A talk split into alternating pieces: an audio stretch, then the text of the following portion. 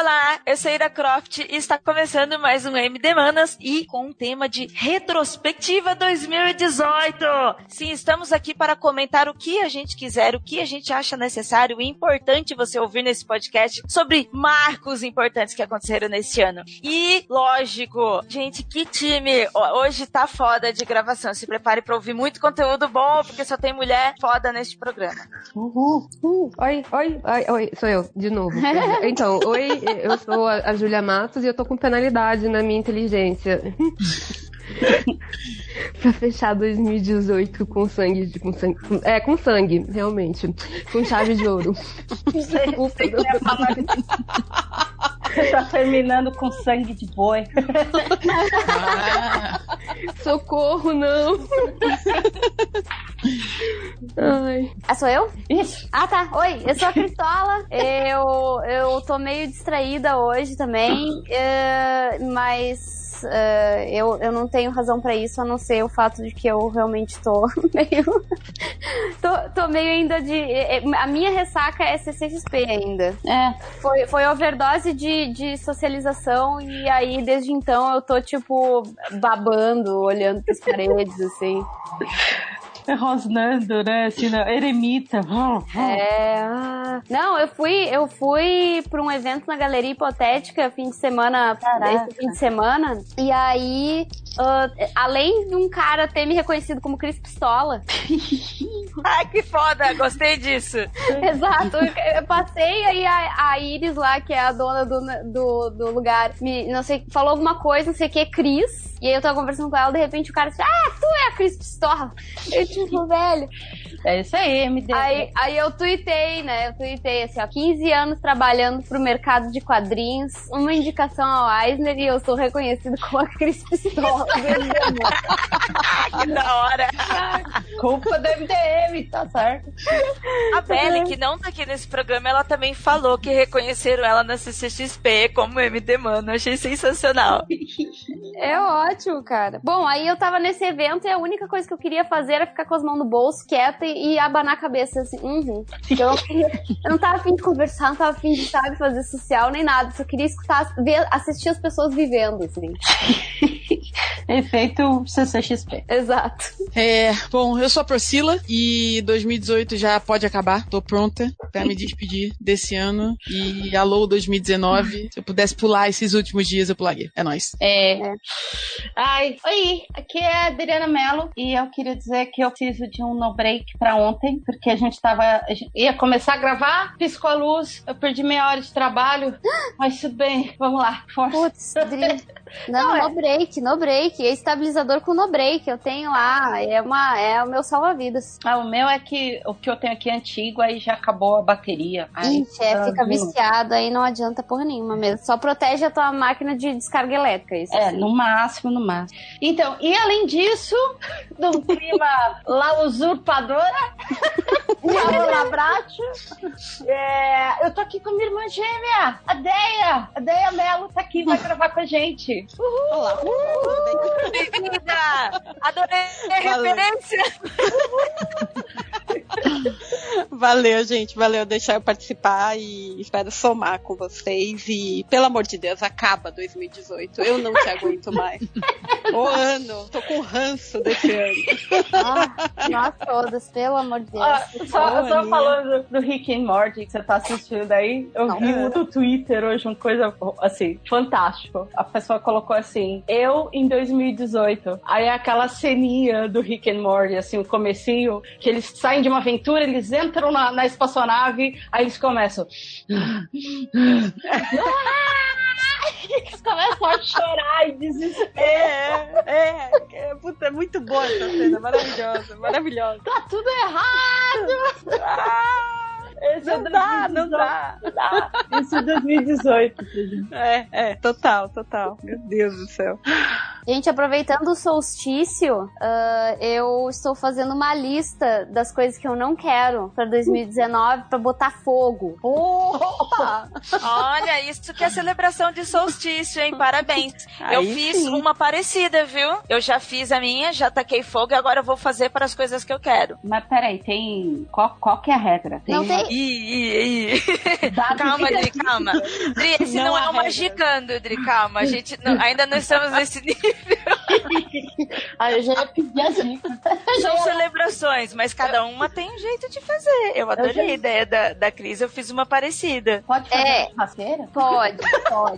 não, então, o que que a, o que que a, assim, ó, a Bequinha que me deu as dicas hoje, a Bequinha Prado, hum. ela disse assim, ó, que, né, no lance do solstício e tal, uh, tudo que a gente quiser fazer de, que a gente acha que é bacana, tipo, tomar banho de sal grosso, ou acender um incenso, ou tocar fogo num papel com o nome de pessoas que quer esquecer, esse tipo de coisa, uh, tu pode fazer, entendeu? Não, não existe, assim, um ritual X, mas tudo que tu acha que é interessante fazer de ritual, assim, para se livrar das coisas ruins, trazer coisa boa e planejar coisas futuras, uh, tu pode fazer, entendeu? Hum, boa. É livre. Ó, eu vou dar um spoiler aqui para vocês que eu não tinha comentado porque eu não tinha recebido resposta, mas eu chamei a Juliana Ponzilaco para vir gravar esse programa com a gente. Ah. Eita. É, para quem não conhece a Ju, ela é bruxa, ela é lá do Magicando e ela é lá do Mundo Freak junto com a gente. Ela é a nossa bruxa lá do Mundo Freak. Sim, oficial. Só que ela tá trabalhando ainda. Ah.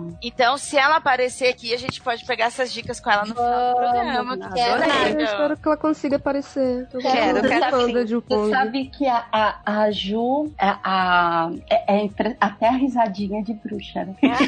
É verdade! Aquela risadinha. Ai, mas vamos torcer, vamos torcer. Tá bom. Ela vem sim. Eu tô aqui chavecando ela pra ela vir mais rápido. Mas ela tá terminando o trabalho dela. Bem, ouvinte, ouvinte, ouvinte, antes da gente continuar esse papo aqui, você já sabe que é sobre retrospectivas. Nós fizemos uma listinha aqui, alguns tópicos pra gente comentar. Depois a gente vai ter também. Vamos ler os recadinhos dos ouvintes. Eu fiz, meninas, um tweet para as pessoas mandarem recadinhos, especialmente para esse programa, sobre essa retrospectiva, sobre o que, que eles querem que a gente fale. Além depois da participação da Ju aqui. Então, hoje tem muita coisa pra gente falar e vai ficar um programão bem legal. E eu acho que, meu, pra abrir, pra começar esse programa, pra começo de tudo, o fato de nós estarmos aqui. Eu acho que é o primeiro marco mais importante, não só no ano, mas na vida desse MDM. A criação do MD Manas! Uhul!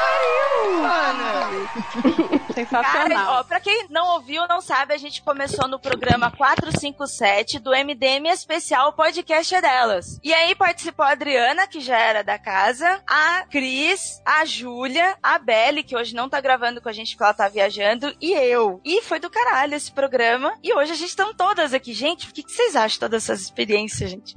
Caramba, já faz, já faz quanto tempo? Foi no começo do ano, né? Em maio, mês das mulheres. Ah, foi maio? Março. É. Março. É mesmo. Eu acho que, que era pra ser em março, mas foi só abril, não foi isso? A gente gravou em março, é, em abril. É, porque a gente foi meio de última hora, assim, do tipo, ai, ah, vamos gravar, e aí meio que já tinha passado o tempo e tal, mas a gente lançou igual e era isso. Eu, eu acho o máximo, eu acho que a resposta do podcast foi muito rápida, não sei vocês, mas... Sim, assim, até antes, assim, eu confesso que eu imaginava que a resposta negativa ia ser até maior do que acabou sendo. Teve sim o pessoal do Chororô, teve o pessoal que reclamou, de, o MDM não é mais o mesmo, né? Nossa, eles devem estar tá estourando hoje. É, então. Isso, é. Então, assim, tem. Que babaca sempre vai ter em todos os cantos. Não tem Haters jeito. Gonna hate. Haters gonna hate. Mas, no geral, e, e, e eu acho que em tudo tudo na vida a gente tem que focar na parte positiva, né? O retorno foi incrível, assim. Uhum. Até... Sensacional, foi surpreendente. Foi, olha, em, no meu caso, assim, em termos de CCXP, né? Até o ano passado, o pessoal vinha conversar comigo, com Fioras e tal. Falou, ah, eu ouvi você no MDM e tal, assim, assim, ó, foi legal, tal, não sei o quê. Esse ano já vinham os caras com as namoradas, ou não necessariamente com as namoradas, mas enfim, vinha um público para falar especificamente do MDMana, sabe? E que apresentou para uma outra pessoa ou que alguém chegou no MDM, MDM pelo MDMana. Então, é, é muito maluco isso, assim. Eu tenho certeza que a, a Cris, né, como a gente tava até falando antes de começar a gravar, a Cris também, né? Aconteceu isso no final de semana e tal. Ela chegou! Gente, é, Ju, essas são todas MD Manas Manas, Juliana Pozilacqua, seja bem-vinda. Eu tô nervosa, eu não tenho roupa pra esse evento, gente. E detalhe, antes de você entrar, a gente já fez a sua apresentação falando que você já tava vindo. Chegar Olha a risadinha, Adri. A Adri já tava falando da sua risada. Que é característica. É mesmo. Oi, gente, desculpa o atraso, mas eu cheguei. Ju, ó, pra você saber quem estão aqui. A Procila, Olá. Olá. a Júlia, Oi, oi, oi, oi, oi. Olá. a Cris Pistola, que agora só vai ser Cris Pistola. Olá. Adoro. E a gente tem a Adri, sua fã, e uma convidada especial também estreando com você, a Deia. Tudo bom? Meu Deus do céu. A Adriana, ela, ela deve ter achado que quem tirou sarro de mim foi o Kim, Foi o Keller? quando eu conheci a Adriana. Ah. E aí, sabe quando a criança entra na loja de brinquedo e vê aquele brinquedo que ela mega. Aí eu fiquei meio com a cara assim, meio. Aí o Keller, kkk, reage, Juliana. Ela ficava me dando cutucadas no ombro assim. Reage, fala oi pra ela. E eu. "Hum, hum, ai. Pois é, Adri, isso foi na fila da CXXP, entendeu? A gente tava tudo ali empolgado e a, e a Ju congelou porque ia te ver, ia te conhecer. Fica até sem jeito. até porque eu também tava falando antes da, da Ju entrar que eu adoro as participações dela no, no, no, no mundo freak, assim, uma legítima bruxinha. Ai, meu Deus. Sim. Muito obrigada. Bem, vamos continuar. Só pra eu pontuar você aqui, Ju. Perfeito. E aí, o primeiro tópico que a gente está falando é sobre a criação do MD Manas. Ah, mas isso é o mais importante. Não tem que ser o primeiro. Tem que ser o. É lógico. Ó, tá vendo por que, que a gente convida essas pessoas? Aí, tá certo. Deixa eu perguntar uma coisa. Quando vocês receberam é, né, o convite, qual foi a reação de vocês? Então, a princípio, a gente tinha a, a, a brincadeira que seria pelo é, a- aquele movimento do o hashtag o podcast é delas, por Sim. causa do Dia das Mulheres, né? Então a gente a princípio imaginou que seria só para aquele, né? Seria uma coisa pontual. Sim, mas até mesmo porque eu já tinha participado de um há muitos anos atrás, Hum. que era só só com mulheres também, que era a mesma ideia, assim. Sim. E aí, tipo, as esposas dos, dos podcasters participaram como hosters, e aí trouxeram outras convidadas e tal. Eu achei que ia ser isso também, né? Eu também fui assim. Eu recebi o convite, eu achei um convite normal, do tipo, ah, mais um podcast querendo fazer um especial das mulheres e só. Aí, ah, ok, vamos lá, né? Porque, tipo, a gente vê convite e não nega, né? Vamos, vamos lá falar sobre a presença feminina no entretenimento. Mas eu não imaginei que seguiria pra frente, sabe? É, aí a gente gravou, e eu lembro que no dia que a gente foi gravar, o Change, ele começou a soltar, tipo, boca aberta, né? sempre. Pera que tem uma ambulância aqui dentro- entrando aqui em casa. E aí o Change, boca aberta, acabou soltando meio assim, queria convidar mais a gente. Aí eu lembro que eu fiquei, ué, do que, que ele tá falando? Mas não perguntei nada, sabe? E depois que a gente saiu, veio o convite pra gente ficar. E eles falaram, daqui a pouco o réu vai estar aqui, e eles falaram que já era a intenção deles. Ah. Quando eles chamaram especial podcast dela, eles já estavam pensando que a gente tivesse um programa. E ainda mais depois que teve assim um retorno bem, bem bacana, né? Que muita gente falou que, enfim, que curtiu e que queria ouvir mais da gente, né? É, pra mim, quando, quando o Change falou comigo, é. Cara, eu achei a ideia do caralho, mas como eu já falei com vocês, eu fiquei extremamente tímida de participar. Porque ele até tinha falado que o primeiro episódio é, ia falar também mais sobre quadrinhos e tal. Eu falei, cara, mas quem sou eu, né? O país de ler quadrinhos, sei lá, assim, regularmente tem 15 anos, eu não acompanho mais essas coisas, não, cara, tô com muita vergonha. Mas aí ele falou, não, pô, chega aqui, entra no grupo e tal, eu entrei, e a real é que hoje eu me acho uma banana. É... não! Mas, ah, lições aprendidas, e a real é que eu tô mega feliz, na real, de começar a participar do projeto e conhecer mulheres fodas que eu não conhecia antes, e, enfim, abriu todo um, um outro horizonte na minha vida e tá sendo muito maneiro. Olha, eu adoro banana, só queria dizer isso. Olha, gente, ouvintes, eu conheci a Procila pessoalmente na CCXP e foi sensacional, gente. Que mulher da hora! Nossa, ela não Ai, tô parecia tímida nada. de novo, cara. Ela não parecia nada essa timidez. E ela contou a história. Ah, eu era muito tímida. E realmente, a Priscila não gravou com a gente antes. E nem no grupo que a gente tem no WhatsApp, ela nem falava com a gente. Você demorou pra caramba Demorei, pra responder, cara. pra levantar a mãozinha. Oi, oi, oi. E aí, quando a eu conheci. a Pri- a Priscila, meu Deus do céu. E todo mundo pedia, todo mundo falava Priscila, Priscila. Não, me mandava mensagem no Twitter também, cadê? Como assim? Você não tá participando? Eu assim, cara. Pois é. Inclusive, descobrimos que somos vizinhas. Olha só, Ju, É mais verdade. uma vizinha. Opa! Ela é mora do outro lado do Minhocão. Bom, vamos combinar Ah, então, Olha, Júlia, e você, Júlia, como é que você se sentiu? Tanto quando eles fizeram o convite e tanto quanto depois, quando você soube do programa que ele ia ser fixo. Cara, então, é, eu acho que pra mim foi meio surreal, porque eu sou ouvinte do, do MDM, né? Tipo, tem muito tempo. E eu conheci algumas, conheci pessoas já por conta de- de- desse podcast em específico, né? Por conta do MDM. E, e meio que na hora que apareceu o, o convitezinho no Twitter, eu não, eu não, não acreditei, sabe? Do tipo, tipo, mas estão me chamando por quê? tipo, quem sou eu, sabe? E foi mais ou menos isso. Tanto que eu não contei pra ninguém. Até, tipo, até a data de lançamento do, do MD Manas, eu, né, do nosso- que o episódio ia sair, eu não tinha falado pra ninguém que eu ia participar. Porque eu achava que ia, tipo, alguém ia descobrir, tipo, caraca, é, não, esquece. Alguém esquece, desconvida, sabe? Eu sou Ah, meio não. neurótica. Eu disse, não, vai dar alguma. Se eu contar pra alguém, vai dar alguma merda, não vai funcionar, eu vou ser desconvidada, vão descobrir que, eu, que eu nem sei falar. É. E, e aí eu meio que fiquei assim, no dia que saiu que eu mandei o- os prints pra, pra dois amigos meus, que eu sei que são fãs também. Aí eu falei assim, olha, se eu fosse você, eu ouvia hoje, sabe? Tipo, baixa aí no trabalho, talvez você tenha uma surpresa. E aí, quando, quando me chamaram, né, quando chamaram a gente pra ficar, eu, fiquei bem feliz, assim, né, mesmo como, como vocês falaram, né, tipo, tem os haters e... Mas, porra, eu me divirto muito, assim, é minha terapia mensal, quase, agora, gravar os podcasts.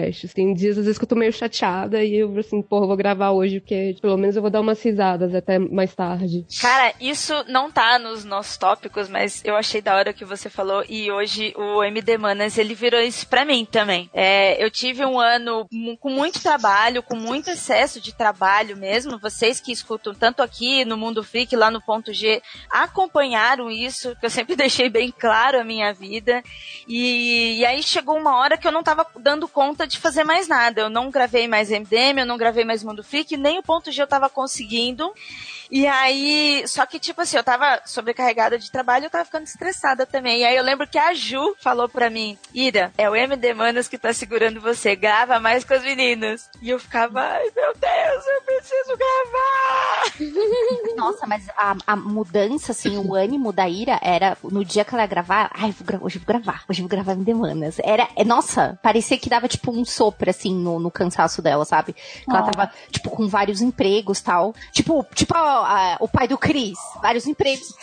Aí, quando chegava o dia da gravação, ela, ah, hoje vai ter MD Mana, ela postava, ela ficava super animada. E eu percebi, assim, claramente que é é uma coisa que faz muito bem, sabe, pra ela. Que deixa ela muito feliz, muito realizada o trabalho que ela tá fazendo aqui, sabe?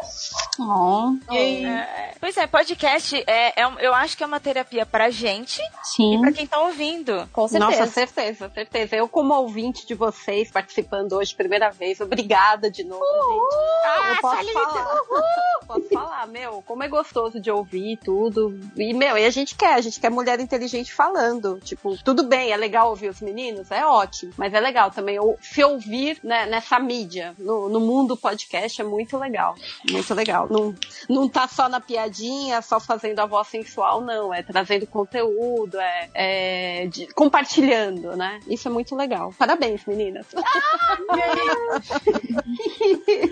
é que o réu não chegou, nem o Change puderam entrar, porque, tipo assim, eu falei pra eles, seria legal eles falarem desse tópico aqui, sabe? Nem que eles fizessem só um comentário. Até porque a ideia surgiu deles lá, nós somos surpreendidas, claro. né? Eles contarem esse lado deles, a mudança. Uhum. É... Eu, eu sempre, quando, nos eventos que eu participo, toda palestra que eu dou, eu sempre cito o MDM como um case. E olha que eu falo, eu faço palestra tanto sobre podcast no sentido de produção e principalmente de conteúdo feminino, por causa do podcast feminino que eu tenho. Mas mesmo quando eu tô falando sobre conteúdo feminino, eu falo do MD Manas, eu falo, gente, o MDM é um podcast que eu ainda vou fazer um case, isso, porque, tipo, ele faz parte da história do podcast no Brasil. O, o seu desenvolvimento, a sua mudança, o crescimento. A Dri tinha feito um comentário sobre é, pessoas que vêm falar com a gente sobre esse crescimento. Uma das coisas que me marcou muito foi, foram quando os ouvintes começaram a pedir indicações pra gente de HQs para dar para sobrinhas, primas, sabe? Para crianças, para adolescentes. É. Isso foi, foi muito legal ver essa mudança, mesmo tendo no início algumas reclamações, como a Adri citou, né? Aquelas pessoas, aquele chorume. Mas é, essa galera chorou, chorou no início e depois parou. E aí o que ficou é, são ouvintes de qualidade. Uh. Ouvintes né? que estão aqui para ouvir gente, tipo, para absorver o conteúdo. Isso é muito legal receber esse tipo de feedback, sabe? É, entender, é, saber que as pessoas estão entendendo o que a gente está fazendo aqui. Sim, verdade, sim. verdade. Que é um desserviço dominado por mulheres. ah, mas é, mas é. Pô, e sabe o que é legal? Que o MDM, pra mim, assim, falar, tipo, leigona, eu consumo muito podcast, mas é, vou falar como leiga, apesar de estar consumindo faz muito tempo. Desde o Nerdcast, tudo, entrei pelo. Todo mundo, né, entrou pelo Nerdcast, é. tudo. Depois você vem, você começa, tipo, a, você fala, pô, essa linguagem não é mais a minha. Aí você começa aí. Graças que a gente tem um mundo muito vasto de podcast agora que a gente pode escolher para onde vai, coisa que ah, não sim, tinha antes, sim. né? E, e o MDM, ele tem um estilo. É o estilo MDM de ser. Tipo, não, os caras podem até tentar refazer em outros podcasts, mas não dá. Os caras vão linkar. Ah, é o MDM, é o estilo. E eu acho que o MD Manas é legal justamente porque ele traz o estilo MDM de Ah, é zona? Não, não é zona. É uma, é uma zona organizada de, de troca de ideia, de compartilhar tudo e, e se manter fiel ao estilo MDM. O MD Manas é, é um spin-off do MDM, mas que consegue falar com uma linguagem de vocês. Isso eu acho muito legal, de ter conseguido manter esse DNA. Isso foi muito louco. A gente consegue ter, tipo, personalidades. Então a gente tenta. É, é, gente tenta. é não, não, isso é muito legal. Tem, muito, tem muita coisa, gente que tenta trazer um projeto, tudo e não, não consegue. Isso que eu acho legal. Se mantém dentro dessa proposta. Muito louco. É, e é pela, como eu falei, né, pela as meninas assim que vieram conversar comigo na mesa na CCXP, é, é, é muito, sabe, é muito gratificante mesmo, assim. É, você vê esse feedback, você vê esse retorno, né? Assim, de, de tanto meninas que de Artist Alley que vieram falar e, poxa, adorei o podcast que vocês fizeram, vocês falaram dos problemas que a gente enfrenta em qualquer Artist Alley, vocês acabaram tocando no assunto, acabaram comentando, meninas começaram a se sentir representadas também, sabe, nesse, nesse meio complicado, que é o. Mas vamos ser. Prefiro ser poliana, esperar que vai mudar, que é o meio nerd, né? E, e, e eu acho que é esse um, um diferencial legal do MD Manas, né? Assim, a gente tá nessa, nessa zona, que é uma zona que chamada MD, mas a gente ainda tenta, né? A gente, a, a, gente já tem ali um público que se sentia assim de meninas assim carentes que estavam procurando, né? Um podcast que tivesse esse perfil do MDM mais descontraído, mais de boa, mas que também falasse do, do, do problema de, né? Que as meninas lidam por aí, né? Uhum. O que eu ia dizer é só que, tipo, fiquei escutando isso e meio nem sabia muito o que dizer para complementar, porque realmente para mim o MD Manas foi uma coisa que explodiu de um jeito que eu não previ que ia explodir, entendeu? é, é, muito é muito louco ver isso, sabe? Que, que realmente, tipo, hum, o alcance do MDM já é grande, né? E a resposta do público foi muito boa. E, e que nem vocês estavam falando, vocês estavam falando dos haters e tal. Eu, né, tipo, eu fico olhando os haters, eu não, eu não vejo muitos comentários, né? Eu, eu não, não faço isso que. pra quê, né? É. Mas uh, quando eu vejo alguma coisa a respeito, normalmente os avatares de quem comenta é tipo umas fotinhas, não sei se são bots, que eles pegam fotos aleatórias de crianças de 13, 14 anos e botam. Ou se são realmente crianças de 13, 14 anos. Eu tô pouco me fudendo pra opinião de, uma, de um pirralho de 13, 14 anos a respeito de endemanas, entendeu? Meu, mas, mas o, o hater é um cara dedicado. Ele é, né? E- e- porque ele vem, ele, ele, você lança o programa, ele vai lá e comenta. Às vezes uma pessoa que ouve, que gosta, não tem esse mesmo esforço. Exato, então eles Não é? acabam, é? eles acabam às vezes aparecendo mais do que as pessoas que gostam, porque, enfim, eles têm essa necessidade de aparecer, É, né? Tipo, ai, acabou de lançar, eu preciso falar que eu odeio, que eu não vou ouvir. É. Eu vou pular esse programa. Ai, semana que vem eu volto pro MDM. Não, ele tem essa necessidade. É um cara dedicado. É, é. Dedicação. Eu, eu, e, e eu, tipo assim, eu, eu não me importo com ele. A vida é muito curta. É, sabe? Eu acho que eu já tô a tempo de. Quando eu cheguei na internet, era tudo mato. Eu já tô a tempo suficiente pra saber que um comentário ruim no meio de 100 bons não vale porra nenhuma, entendeu? Não é? Então, certo. tipo, eu tô super de boas com isso e, e o legal é ver a resposta das pessoas. é, tipo, o que a gente mais recebe é, é comentário pessoalmente, assim, eu acho. Mais do que ah, na internet, quando a gente vai em eventos aleatórios, né? Ah, sempre tem alguma pessoa que vem aqui, pô, MD Manas tá muito foda, MDM tá muito legal, é muito bom ver o pessoal, o jeito que eles cresceram, não sei o quê. E hoje também a gente tá gravando no dia que saiu o MD Monas. É. Tá. E aí a galera tá, tá feliz também, né? E tipo, quem não gosta, quem não quer continuar ouvindo, assim, ó, é a peneira, entendeu? A, gente, Uhum, a uhum. gente tá só. Esses programas estão só sendo a peneira pra deixar os ouvintes com uma qualidade melhor, assim. Só o que eu acho. Aí. Uau, gente. Quem diria, né? Março desse ano, parece que foi ontem. Caraca, pior que é. A sensação Sensacional. é essa. E o próximo tópico, que é um dos assuntos que a gente discutiu pra caramba, que deu um programão e que eu lembro que deu um bafafá, muito mais do que quando a gente entrou, que a gente teve vários tweets reclamando. Eu lembro que nesse podcast eu recebi muita coisa, sabe? É que a gente vai ignorando e ou então você retuita para outras pessoas resolverem isso, para que eles mesmos se degladiem, como você estava falando do haters aí, então também para mim foda-se. Mas foi o filme da Lara Croft e a problematização da sexualização da personagem. Não só falando no programa, mas todas nós mulheres aqui conhecemos a história da Lara, conhecemos, é, o, assistimos, conhecemos o filme novo e também já estamos acostumadas com isso, né, meninas? Sim. Sim, sim. É, nossa, o macho chorando porque não pode mais bater punheta é uma coisa que aconteceu muito esse ano, inclusive.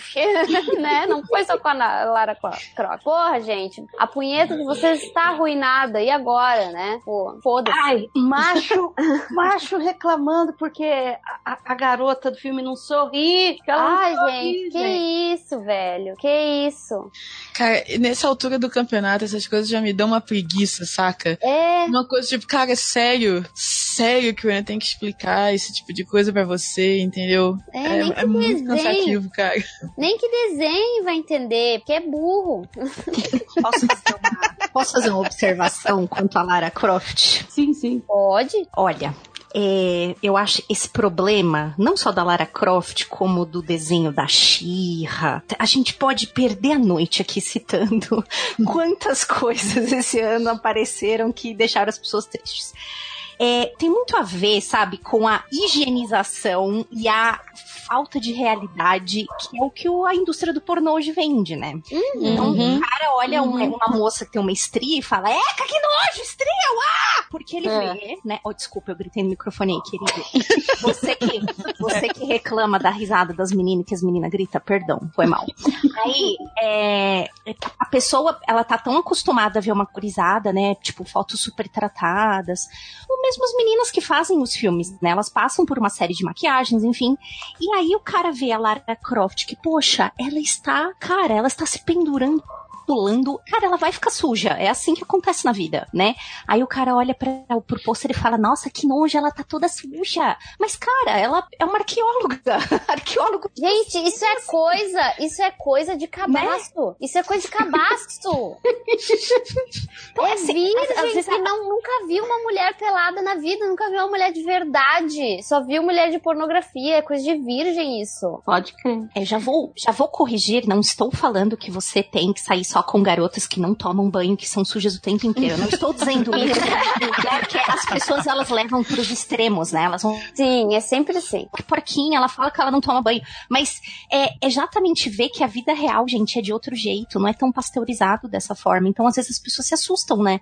E aí tem essa resistência boba de, ai, mas tá sujinha, eca, não tem que ser assim. Ou, nossa, colocaram um shortinho na xirra. Cara, e daí? E daí, velho?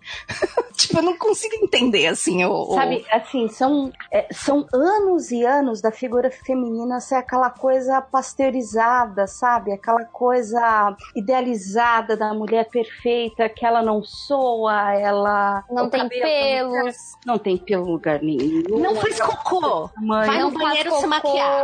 Não arrota, não faz pum, não fala palavrão. Exato, Bela exato. recatada e do lar. É. Exato. Então, essa discussão da sexualização, ela me surpreendeu quando a gente foi falar de Lara Croft. Não, não surpreendeu porque a gente foi falar, mas a, a polêmica que os incels criaram, né, sobre ela não ser mais gostosa, ser tudo aquilo que, que ela era, que foi esti- estigmatizado principalmente com a Angelina Jolie, é que o- os games, eles foram evoluindo, foram atualizando, foram mudando. Então já começou ali, já estava mostrando que a, o- nos games a nova Lara, ela é o que? Ela é uma mulher que de- como mais próxima do real. Então ela vai se machucar, ela vai sujar, ela não vai ser uma mulher, uma modelo gostosa fazendo poses de fotos caindo de motos em ação. Não, ela vai ser uma mulher que vai estar se pendurando. E os jogos já estavam assim. E aí quando saiu o filme, que é uma adaptação de um jogo que já estava assim, as pessoas começam a fazer o mesmo mimimi de novo e, cara, e aí eu pensei, onde é que essas pessoas estavam? Como assim você não tá conseguindo acompanhar isso, sabe? É, a, a sua cabeça ainda tá lá atrás pensando em algo que já mudou. É, Essa para mim foi a surpresa. As discussões ainda mantém, porque a gente tem outros filmes, tem outros jogos, tem muita coisa que ainda tem essa sexualização. Mas especificamente da Lara, para mim, o que a Alicia, a atriz que fez a Lara Croft, sofreu de perseguição foi uma discussão tão inútil que eu não sei de onde que tiraram. Sim, sim. Mas é, é- é o cara que não, não joga mais o game e que tem aquela visão do, da Angelina Jolie, né? Aquela, aquela visão do. Aquele, aquela blusa apertada, aquele shortinho minúsculo no meio da. É, sabe? Tipo, hello, né? Porque, pois é, né, ouvinte? Se não é pra evoluir, então a- a- ela ainda estaria com os peitos triângulo. Com certeza. Aliás, eu vi um cosplay desse que a menina fez isso, eu achei sensacional. Pontuda, assim. Sim. né? Já que não é pra estragar a infância, né? Ai, vamos manter, então, olha só, se for pra manter, então vamos, vamos ser literais também. É, Né? pô. Ai, a fragilidade da heterossexualidade, masculinidade. Exatamente. Estragaram a minha infância. Aquela frase tão famosa, né? Não, não, ninguém estragou. Exatamente. Ninguém estragou a sua infância, querido. Você já é estragado. Estragada é você. Como é que é, Cris? O choro do cabaço. Isso dá o nome de conta, hein? muito, muito isso, mano. Eu acho que vocês falaram tudo, sabe, assim, é, é, é basicamente isso. Foi a galera que, que não viu nem a evolução do jogo, porque o, o jogo vem é novo, o jogo, acho que já, o primeiro jogo já deve ter uns 3, 4 anos, então já era, né, pros fãs da, da franquia já estarem acostumados com essa nova versão da Lara. Deu essa controvérsia, na verdade, eu, tipo, quando saiu, eu nem vi tanto é, mimimi de, dos fãs da, da, da franquia, né, porque foi um reboot dela. Eu, eu vi mais crítica dizendo que ela tava mais parecida com, com o Drake, do, né, com o Nathan, né, com Nathan do, do Uncharted, do que qualquer ah. outra coisa. Não vi tanto fã da, da, da, franquia reclamando que a Lara não era mais peituda, gostosa, pra depois de tantos anos de sair o jogo, ver a galera surtar de novo por conta disso. Foi o que você falou, né, Ira? Disseram pra ele já ter acostumado, né? Pois é. Júlia, deixa eu te perguntar. Você assistiu o filme? Não. Quem aqui assistiu o filme? Cri. Cri. Nazik, corta isso, tá bom? Não enfia isso, não. Nossa, todas nós assistimos o filme. Uhul! Super, tava lá na primeira semana. Alguém jogou? Eu joguei. Ah, eu, eu joguei, eu joguei. Eu, eu joguei, um pouquinho. Então vamos falar, eu também joguei só um pouquinho. Então vamos, vamos mudar a pergunta só pra gente ter uma discussão de não ficar só todo mundo se concordando com tudo, é, mas da gente falar da retrospectiva em si, generalizando mesmo. É... Mas eu joguei o primeiro, desculpa, você tá falando do primeiro ou do que saiu agora? Porque saiu um outro esse ano dela. Sim, não, é, pode contar porque o outro já tava nessa estética. É, então, eu joguei o primeiro, eu não joguei o segundo. Eu, tam eu também joguei o primeiro, eu não joguei o segundo. Desse então, novo eu joguei aí, o primeiro. Denotando idade, eu também joguei o primeiro. todos. Você jogou o primeiro de 97, né? De, ah, de polígonos. Eu, eu também joguei. De polígonos. Tá, eu joguei todos aqui, o primeiro, o segundo, o terceiro, até quando finalmente, assim, a, a qualidade do gráfico começou a melhorar. Eu, eu, eu ainda jogava naquela, naquela época que dava pra você fazer, você andar pelo, pela mansão dela, quando ainda dava pra prender o mordomo na geladeira, você tinha um monte de segredos para descobrir, ainda num, num mar de polígono, mar de polígono. E, e ainda, cara, é muito maluco, né? Porque se você para pra pensar nos primeiros jogos, era uma época que era normal você tá jogando e você matar um lobo, e matar um leão, e matar os, os animais eram os vilões do jogo. Então, e ela, então assim, eu jogava porque eu achava incrível, eu falava, finalmente tem uma mulher como foco principal do jogo. Tudo bem que o foco principal era ela hipersexualizada mesmo em polígonos, né? Com aquele peitão pontudo e chatinho e aquelas câmeras bizarras, né? De quando ela pulava, etc. Mas para mim, a época era a única opção que tinha e eu achava maravilhoso. E aí é muito interessante ver hoje, se você pensar no reboot mesmo dela, que já é esse, esse lance dela se machucar, ela fica ferida, ela, ela se molha, ela acaba sujando, ela termina o jogo realmente toda machucada, toda estrupiada tal, que era um conceito que não tinha, né, nos outros jogos. Mesmo no, no, no último jogo, antes do reboot, você ainda tinha visão sexualizada e não essa visão mais real em que ela ia se sujando, ela ia se machucando, o foco. Eu vejo assim, hoje o foco deixou de ser a parte hipersexualizada e, e olha as formas dela e as curvas, etc. E hoje o foco para mim, pelo menos, é mais aventura mesmo. Então, é, eu vou confessar que eu não era fã da franquia da, da Lara, mas não por, por questões de princípios, não. Era porque era jogo de tiro e eu sou muito ruim. Eu fui começar a jogar jogo de tiro com Mass Effect. Ah. Eu tinha sérios, assim, continuo tendo, eu não sei mirar, eu não jogo, eu não jogo FPS porque eu fico tonta, né? Então, tipo, nem isso eu consigo fazer. Tamo junto. É... e então assim, eu quando teve o reboot, e aí eu acho que me deu interesse de ver, né? né porque as pessoas estão falando dessa nova Lara, o jogo, né, tava, tava, tava mais interessante, aí eu já tava parecido com Uncharted, que é uma franquia que eu gosto bastante. E, e aí eu peguei numa promoção dessas da, da PSN, o jogo tava, tipo, mega barato, e comecei a jogar. E eu conhecia a história, mas eu nunca tinha jogado. E tanto que eu, eu vi, eu acho que o primeiro filme, porque morreu de passar, tipo, na, na TV a cabo, mas eu nunca fui, eu, eu nunca fui fã mesmo da, da, da história, eu não conhecia a história direito, é, eu vi o filme e não achei, não achei bom, então, tipo, nunca foi um personagem que eu fosse, que eu me importasse muito, sabe, tanto que eu não, eu não entendia, né, vendo, né, a galera dizendo estragou minha, minha infância, tanto que eu só fui sacar, tipo, o Croft da Ira depois que a gente gravou, sabe, você viu o quão, quão que depois que a gente gravou, eu disse, gente, mas o Croft da Ira é ponto da já acompanhava a mina não sei quantos milhões de anos na internet, nunca tinha me tocado, era por conta disso, sabe? É, mas, então assim, quando eu vi a galera chorando, né a galera não, né? Homens quarentões chorando porque é, trocaram, acabaram com a infância dela, com a infância deles, que o personagem não é mais aquele personagem que eles amavam, eu, eu não consegui ter identificação nenhuma porque eu nunca entendi, tipo, eu, eu nunca me identifiquei com a franquia, pra ser bem sincera. Eu, eu comecei a acompanhar com essa nova Lara. Então, pra mim, essa é a Lara, sabe? Porque pra outra era tipo um personagem re reconhecível apenas. Não era alguém que me desse, que me trouxesse nenhum tipo de empatia. Então, eu, pra mim foi uma coisa positiva. Eu acho que também foi pra muitas meninas, né? Porque tem que lembrar, voltando no, no, no, no jogo, que acaba também, eu acho que da mesma forma que me trouxe curiosidade esse reboot, deve ter acabou chamando outras moças pra jogar essa franquia que talvez se não jogassem se fosse a antiga Lara, né? Se eles tivessem feito o reboot usando o mesmo molde, sabe? Da Lara gostosona, de micro shortinho e mamilos aparecendo, né? Sobre a, sobre a né? Você consegue ver o mamilo dela pela camisa, sabe? Né? É, então eu, eu acho que talvez seja é, aberto para mais pessoas, para mais mulheres, no caso, né? Mulheres, meninas, moças, minha fim acabou se tornando mais interessante, talvez. Uhum. Gil Ponzi, e você, como é que foi essa história com a Lara Croft? Você jogou antiga também ou só essas mais novas? A antiga só olhei.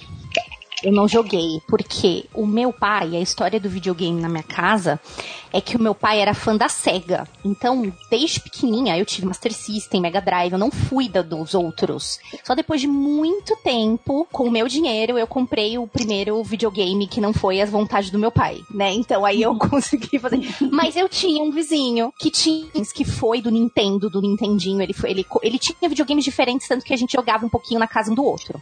E foi lá que eu conheci a Lara, mas ele jogava, eu ficava só olhando. Então, primeiro eu não posso, não posso opinar. Mas eu, mas eu vi, eu vi. É, esse, é, esse mais novo, eu joguei um pouquinho só, é, mas eu acho que também é, a maneira com que os uh, jogos são feitos hoje, se ela continuasse nessa mesma estética, né, que a Julia disse, tipo, ah, a, a blusinha parecendo mamilo, não, não ia vender verdade, gente. Os videogames hoje parecem filmes. Eles, eles se, é, é, se assemelham tanto a um filme que a gente assiste que isso não, eu acho que ia dar ruim. O pessoal fala assim, não. assim: ah, talvez o pessoal gostasse mais se ela tivesse. Mas não ia dar. Eu acho que não ia rolar. Eu não é... sei, Ju, porque existe, assim, uma galera, e aí eu vou falar, por exemplo, de um jogo em específico chamado Bayonetta, ah. que ah, eu não sim. sei se vocês conhecem ou já viram. Ou eu joguei, uma... eu adoro Bayonetta. Mas ah, eu acho que Bayonetta pra mim é Devil May Cry. Ah, eu acho bizarro demais. É, então, eu não consigo eu não consigo, eu não consigo, tipo, jogar aquele jogo. É, mas ok. É, então, tipo, tem fãs que imagina se mexem nela. Tipo, você ia ter, tipo, nerds, tipo, começando uma revolução, sabe? Então eu acho que, sim, eles preferem. É aquela coisa, eu quero. E nesse ponto eu até entendo, assim, sabe? Tipo assim, eu me, me dá realidade, eu já tenho. Me dá ilusão. Ah, então as pessoas entendi. não querem, elas não querem muita, muita realidade no no, mundinho delas, assim. E eu meio que entendo esse lado, sabe? Assim, eu, às vezes eu também quero coisas, tipo, mentiras bonitinhas, enroladas, mas, tipo, eu acho que não é uma questão de, de, de, pela verossimilhança com mulheres normais do que, que deixaria ou não de vender esse jogo. Eu acho que foi uma decisão inteligente do, do estúdio, mas se tivessem feito ela hipersexualizada, provavelmente eles deixariam de pegar um grupo, mas eles manteriam aquele eles talvez ou pegariam um novo grupo de meninos. Iam manter qualquer coisa, um jogo pra, né, pra homem bater punheta. É isso. Sacanagem, né? Porque as meninas não podem se sujar, mas o Kratos, se não não tá todo cagado, tudo cortado. ah, mas não tá certo esse jogo, tá, tá dando algum problema aqui. É sacanagem com as meninas, viu? Bem, como a Júlia falou, né? o- a minha arroba é essa mesmo. É Ira Croft, porque veio de Lara Croft. É, eu joguei sim, mas é que eu- a, a minha relação com o PlayStation é muito forte. Meu pai, ele teve uma locadora de games, então eu tinha 16 anos e trabalhei na locadora de games do meu pai. Então a minha adolescência foi no mundo e, e ele tinha a loja dele, ele também comprava e vendia muitas coisas, era tudo especializado em PlayStation, então a gente só tinha PlayStation. Eu tive outros videogames, eu não tive antes, porque tipo, antes disso eu não tive nada de videogame. Era, tipo, eu não tive brinquedos eletrônicos e tal. E o, o e a games não era que a gente ah, era rico e ainda tava cheio de videogame, não. É, o meu pai precisava sobreviver, né? Aquela coisa nos 90, né? Fim dos anos 80, todo mundo fudido. E aí ele conseguiu dinheiro e investiu e abriu um negócio que pagava o nosso aluguel. Ok. E esse negócio que pagava o nosso aluguel, que as minhas irmãs, minha família, tipo, ninguém ligava, todo mundo via só como um, um trabalho do meu pai, era onde eu passava os meus dias. Então, jogar Lara Croft foi muito marcante por causa dessa época. Então, ela, eu tenho uma, uma lembrança emocional com Tomb Raider. Eu não joguei todos, eu acho que eu joguei. Eu joguei todos, mas eu não, não lembro de ter finalizado todos. Acho que, por exemplo, 3 eu não devo ter finalizado. É, os três primeiros, eles eram difíceis pra caramba, porque era muito puzzle. É diferente de- dessa animação que a gente tem hoje. Então não tinha todas essas quests que a gente faz hoje. Os primeiros, eles eram muito mais quebra-cabeça, era muito mais de encontrar salas, sabe? De encontrar documentos, era é, utilizar até mesmo a- as ervas que ela encontrava. Não era um RPG, mas ele tinha uma ligação, assim. E estes novos eu achei incrivelmente gostosos de jogá-los. Eles atualizaram não só a, a parte da personagem, a história dela, os roteiros estão. Os roteiros são muito bons, mas também a qualidade que a gente tem hoje, né? Da indústria do game está muito foda. Chegou num alcance que antigamente a gente nem imaginaria, né? Porque quando a gente era criança era aquele negócio, né? Desliga essa TV porque vai estragar! Desliga esse videogame! Agora já não é bem assim, né? Agora pais, filhos e todo mundo brigam em casa pra poder estar jogando. E o, o- os jogos da Lara, eles se desenvolveram bem. E eu acho que essa relação, sim, feminina faz toda a diferença. Eu não lembro se eu comecei a jogar porque ela era uma personagem feminina, mas eu me lembro que não tinham outros jogos com personagens femininas assim. Então, eu não tive a oportunidade de jogar outros jogos com uma personagem forte como foi a Lara. Não que não tivesse personagens femininas em jogos. Tinham, mas não com esse protagonismo, não com essa força. É, a baioneta eu joguei também, viu, gente? E eu também gosto desse jogo, mesmo ela sendo esquisita. Mas eu- ele tem uma outra. Ele é muito mais Devil May Cry do que Lara, Croft no seu estilo de jogo. Mas a personagem dela também me atrai, gente. A baioneta em si, a sua estética, a sua forma de lutar, a sua Meu, os diálogos que ela tem. É uma personagem forte, é uma personagem que eu gosto muito. E esse é um jogo que sim, eu joguei por causa de ser uma personagem feminina. Então, sei lá, se você procura um jogo assim, eu acho que vale a pena. Mas de qualquer forma, os dois jogos são bons, assim mesmo. E é muito legal ver essa evolução, cara. É muito legal. Tipo, a mesma coisa que o cara é fã do Mario e viu o Mario crescer. Pô, por que, que a Lara Croft não pode é, evoluir dessa forma também? Por que, que ela não pode mudar? Por que, que ela não pode crescer assim como os jogos? E eu acho, assim, eu não, não joguei Tomb Raider é, na época, enfim, eu não, nem, nem tinha como jogar, mas eu acho que essa evolução e os jogos novos que a gente tá vendo hoje é, com personagens femininas, tipo Horizon, por exemplo, em que a heroína é, é, é uma mulher, é, eu acho isso muito determinante e me empolga demais, porque eu sou da época em que o videogame era coisa de menino e o videogame lá em casa era do meu irmão, não era meu. Então eu jogava o videogame dele, sabe? É, Ah, os total. jogos, quem escolhia é, era ele. E até o dia que a, a gente ganhou um computador e o computador era meu, e todo meu, e quem mandava era eu, e ficava dentro do meu quarto. E eu determinava, quando a gente ia usar, Mas, enfim, era o videogame do meu irmão. E eu tava lendo é, alguns artigos, assim, e uma, teve uma pesquisa que falou que meninas que jogam videogame quando novas, elas têm quatro vezes mais, é, é, é, não chances, né, mas, enfim, é, de se matricular em ciências da computação. Então, se você cresce jogando videogame, você cria uma afinidade, por exemplo, com um campo que hoje a gente sabe que é muito masculino, né? Então, cara, jogos têm uma, uma importância tão grande para meninas jovens e é muito legal ver que hoje elas têm aonde, enfim, para onde ir, que era algo que, pelo menos na minha época, na nossa época, não sei quem tá aí da, na década de 80, começo da década de 80, é, enfim, a gente tinha poucas opções, né? E às vezes a gente nem tinha opção. Então, isso é muito, muito foda. Cara, assim, eu, eu não queria puxar a brasa pra minha sardinha, não, mas só porque me empolgou, foi uma parada que me empolgou demais esse ano ano. Não sei se todo mundo sabe, mas eu trabalho na Riot Games, que faz o League of Legends, é o MOBA, é um dos jogos mais Nossa. jogados no mundo. Nossa. E... Minha, filha, minha filha vai pedir teu autógrafo. Dri, super entendo, Dri, porque quando ela falou isso pra mim aquele dia, ela. Ah, não acredito! eu cheguei em casa falando pro Andrei, nossa, eu conheço a Priscila lá da Riot. Olha eu aqui conhecendo famosidade.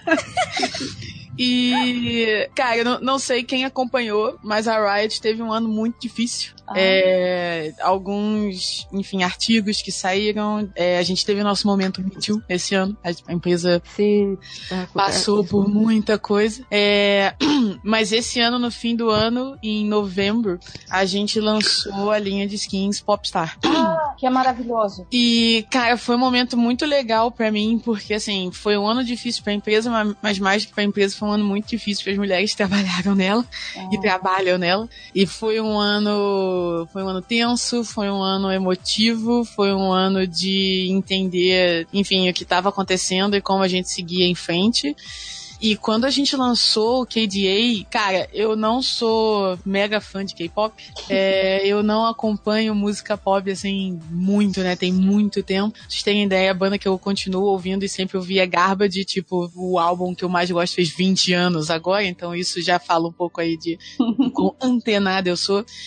Mas KDA foi um momento é, é, muito foda, porque, cara, acho que foi a primeira vez que eu senti, assim, orgulho, saca? Muito orgulho de uma parada que eu tava fazendo, porque eu conseguia ver o impacto nas várias meninas que vinham falar comigo, amigas minhas que não jogavam o jogo, que vieram falar comigo, e até a minha reação vendo aquilo, eu ouvia a música, tipo, muitas vezes por dia, todos os dias, saca? E tinha muito tempo que eu não tinha me sentido assim. E ver a reação de todo mundo ver o clipe, ver aquelas personagens e se conectar com as personagens e ver o impacto que isso teve nas mulheres da comunidade e até nas mulheres que não participavam ou não participam da comunidade, foi um momento muito marcante para mim no meu ano. E eu quero muito que a gente tenha mais momentos assim e que repercutam e, e, e mostrem para as mulheres que apesar dos problemas tem gente ali dentro que, cara, tá preocupado em fazer algo bom e fazer entregar algo bom para a comunidade como um todo todo, com toda a diversidade que ela tem. É, enfim, eu espero que mais pessoas, quem tá ouvindo aí, se mais pessoas passaram por esse momento agora em novembro, eu fico muito feliz. E, assim, só para dar uma palhinha, assim, para de repente quem tá ouvindo, de repente não sabe o que é KDA, o que, que é o, o Popstars, a, a, a Riot fez uma coisa, ó, eu não digamos assim, agora a mãe chata, que passou muitas noites preocupadas porque as notas estavam baixas por causa de League of Legends, veja só. Eu Tenho sou... nada com isso, não, tá? eu, eu sou, agora eu sou obrigada a fazer elogios, porque, cara, foi uma ideia muito boa. Basicamente, a Riot pegou uh, quatro personagens femininas do jogo, do, do, jogo e reimaginou como se elas fossem um, um grupo pop, né? Com rapper, com o solo, com a garota garota cantando solo, etc. E montou um grupo, um grupo virtual. Imagina como se fosse o Gorilas. E essas meninas têm vídeo, tem a música, tem o single no Spotify. Esse vídeo hoje, KDA Popstars, tem 123 milhões de views. E essa embalagem delas como um grupo pop cantando, ainda mantendo seus personagens, né? Uma delas é aquela é a Gumi Ho, né? Que é aquele aquele personagem da mitologia asiática que é a raposa de nove caudas, né? Ela continua com as nove caudas, a personagem dela cantora tal, e o visual é muito bom, a música é excelente e viralizou. Viralizou de um jeito que eu vi cosplayers delas na CCXP, na eh, Nova York, na New York Comic Con, tinham meninas vestidas delas também. E, cara, foi, foi assim, eu acho que foi em termos de, de, de, de tanto do design, em termos de. Eu acho que foi uma sacada muito legal, muito legal da Red. Foi o nosso, foi o nosso vídeo mais assistido no ano e de todos os tempos, na real, o, o clipe. E foi muito legal ver. A gente. Sabe quando a galera faz reacts, né, no YouTube? Sim. É reacts do- de pessoas que não eram da comunidade League assistindo o vídeo. Muita gente que é das comunidades de, de fãs de K-pop é, assistindo o vídeo e fazendo react. Muita, muita mulher, muita menina. É, você lembrou bem, daí tinha muita arte delas na, na CCXP também, lá no Arts Alley. E, e, e é o que você falou, assim, a- as personagens ainda estavam lá e mantiveram a essência, mas o visual delas era diferente, cada uma tinha uma personagem dentro da banda, então eram personalidades diferentes, você podia se conectar com aquela com quem você mais, enfim, se identificava. E apesar de ser é, é, sexy, não era sexualizado, né? É diferente. Sim. E Não é isso- vulgar, né? Tipo, é Isso, legal. Sexy sem ser vulgar, exatamente. É isso. E eu acho que essa, assim, pra mim, no fundo, pessoalmente, essa foi a grande vitória, sabe? A gente ter entregado algo que foi sexy e, e empolgou e ao mesmo tempo foi, foi bonito de ver e, e- e, sei lá, era algo que não, não me deu vergonha, sabe? Teve, tem, tem- teve momentos em que eu olhei é, é, coisa que a gente lançou e, e rolou um putz, que coisa, saca? Mas esse não, esse eu fiquei bem orgulhosa de ter, de ter participado do projeto, foi muito legal. E a letra também, né? Eu tava, eu tava conferindo, né? Porque aí você vai ver o que elas estão cantando em coreano, tal, a tradução, mesmo É. em inglês. Cara, ó, eu não jogo, como eu falei, eu, eu, eu, né? Mas eu adorei a música, eu adorei a letra. A letra, cara, assim, tipo, é, é- acaba, acaba te dando um, um pique pra começar o dia, acaba o lance de empoderamento. Cara, é maravilhoso ouvir. Tomar um cafezinho de manhã ouvindo essa música já começando no pique. É. É sensacional. Nessa época eu tava no carro, a primeira coisa que eu fazia, entrava no carro pra ir pro trabalho, era botar a música pra tocar. E assim, eu tenho muito tempo que eu não exercito esse meu lado fã, saca? Então foi, um, foi um momento muito legal nesse ano, assim. Tá. Foi mal, não tava, não tava no doc, mas como a gente tava falando de videogame, meninas, eu quis lembrar do momento marcante. Justo, nossa. Sensacional, eu adorei essa história, gente. Que incrível, eu tô aqui babando. Nossa, que legal. Que orgulho de ter você gravando aqui com a gente pro. Pro, gostei. É, de Procila já veio pro Pro. Cris, você tá aí?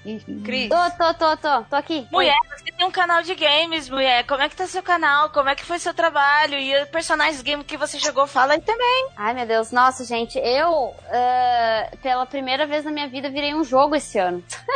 Ai, que legal.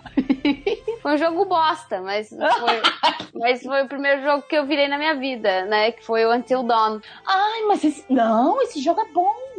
Ai, não, é só assi- assistir e levar cagaço. Que, que Não, bosta, eu, eu né? não dei conta de terminar esse jogo também, não. Eu, eu não consegui também, não. Eu não consegui. Chegou na parte ali que eles entram num sanatório, num hospício, alguma coisa assim. Aí eu falei ah, pra que, que eu tô passando raiva com esse jogo? Isso que, tipo, eu tava vendo os spoilers na frente pra não tomar tanto susto. Aí eu... Gente, não dá, velho. Eu, eu não consigo entender essa, essa paixão que as pessoas têm em levar cagaço. Eu fico puta.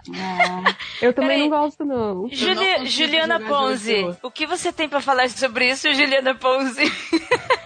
Eu não sei. eu, eu sei. Porque eu sei. você já foi vítima disso, de estar jogando pra levar cagaço para entreter a- as outras pessoas. Eu sei dessa história. Vou contar- eu vou resumir essa história. É, eu tenho um grupo de amigos com os quais eu jogava. Infelizmente, eu não consegui esse ano jogar tanto quanto eu queria. Mas que consistia, esse grupo consistia só em garotos e eu era a única garota. E eu sou apaixonada por jogos, por games de terror. Eu amo. Eu gosto de tomar susto. Não entendo. Enfim, né? É aquela... N- não empatizo. Não consigo. não consigo. Eu, eu curto, eu passo o maior medão, mas eu gosto. E aí, esses amigos, é, o modus operandi era sempre assim. Por exemplo, quando saiu aquele demo, né, o PT no, no, no PlayStation. Ai, como eu queria ter visto esse vídeo reaction. Então, isso, ah, segura aí, entre, esse foi o mais mais emblemático. Por quê? Os meninos todos baixaram e aí um deles me mandou uma mensagem falando assim: "Baixe agora este demo para o PlayStation". Daí eu fui lá, baixei. Aí ele: "Você tá fazendo alguma coisa?". Não. Ah, então vamos entrar numa no, no Discord aqui? Não era Discord, mas enfim, tipo Discord. Eu falei: "Tá bom". Então, a gente quer ver é, você jogando e o seu react, tudo bem? E eu não sabia do que, que era o jogo, eu tava viajando mesmo. Eu falei, ah, beleza. Em primeiros cinco minutos eu falei, seus filhos da mãe, é, é jogo de medo, né? Porque o que que eles fazem? Eles, às vezes eles compravam o jogo pra eu jogar e eu tomar susto e eles ficarem assistindo e dando risada. Ah, Exatamente é, essa tortura Que que, eu me submeti no Super Peter Bros. Né? E agora a galera já tá querendo dar outros jogos pra eu jogar. E eu, tipo assim, eu não quero mais, passo raiva nessa porra. E aí tem. Aí eu preciso pre- ver se eu ainda tenho no meu celular. Porque teve uma hora no PT que eu tomei um susto muito foda. E eu tava. E eu entrei muito no clima. Eu tava sozinha em casa, eu apaguei a luz, eu botei Ai. o fone, eu tava mega Ah, imersa. tá- Nossa, não. E aí Não. eu tomei um sustão que eu taquei o, o, o controle pra cima.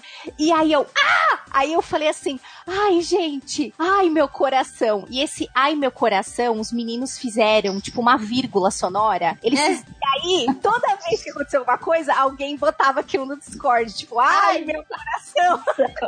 e aí eu falei, vocês são uns cuzão, né? Eu falei, vocês não passam medo assistindo o, o jogo também? Aí eles, ah, não, mas você que tá jogando é diferente, a gente só ri. Você que toma um susto maior. é. Eu falei, ah, muito obrigada. É, gente sádica do caralho. Eu, Ai, o pior que, meu, eu não vi os vídeos reaction da, da, da Cris. É, não, é que a Cris xinga mais, né? Ela, é, eu vejo ela mais pistola. É. Agora, os vídeos reacts da Ju, a Ju tem uns vídeos reacts muito engraçados, porque a Ju faz umas caras de boca engraçadas, então infelizmente eu tenho que concordar com os meninos.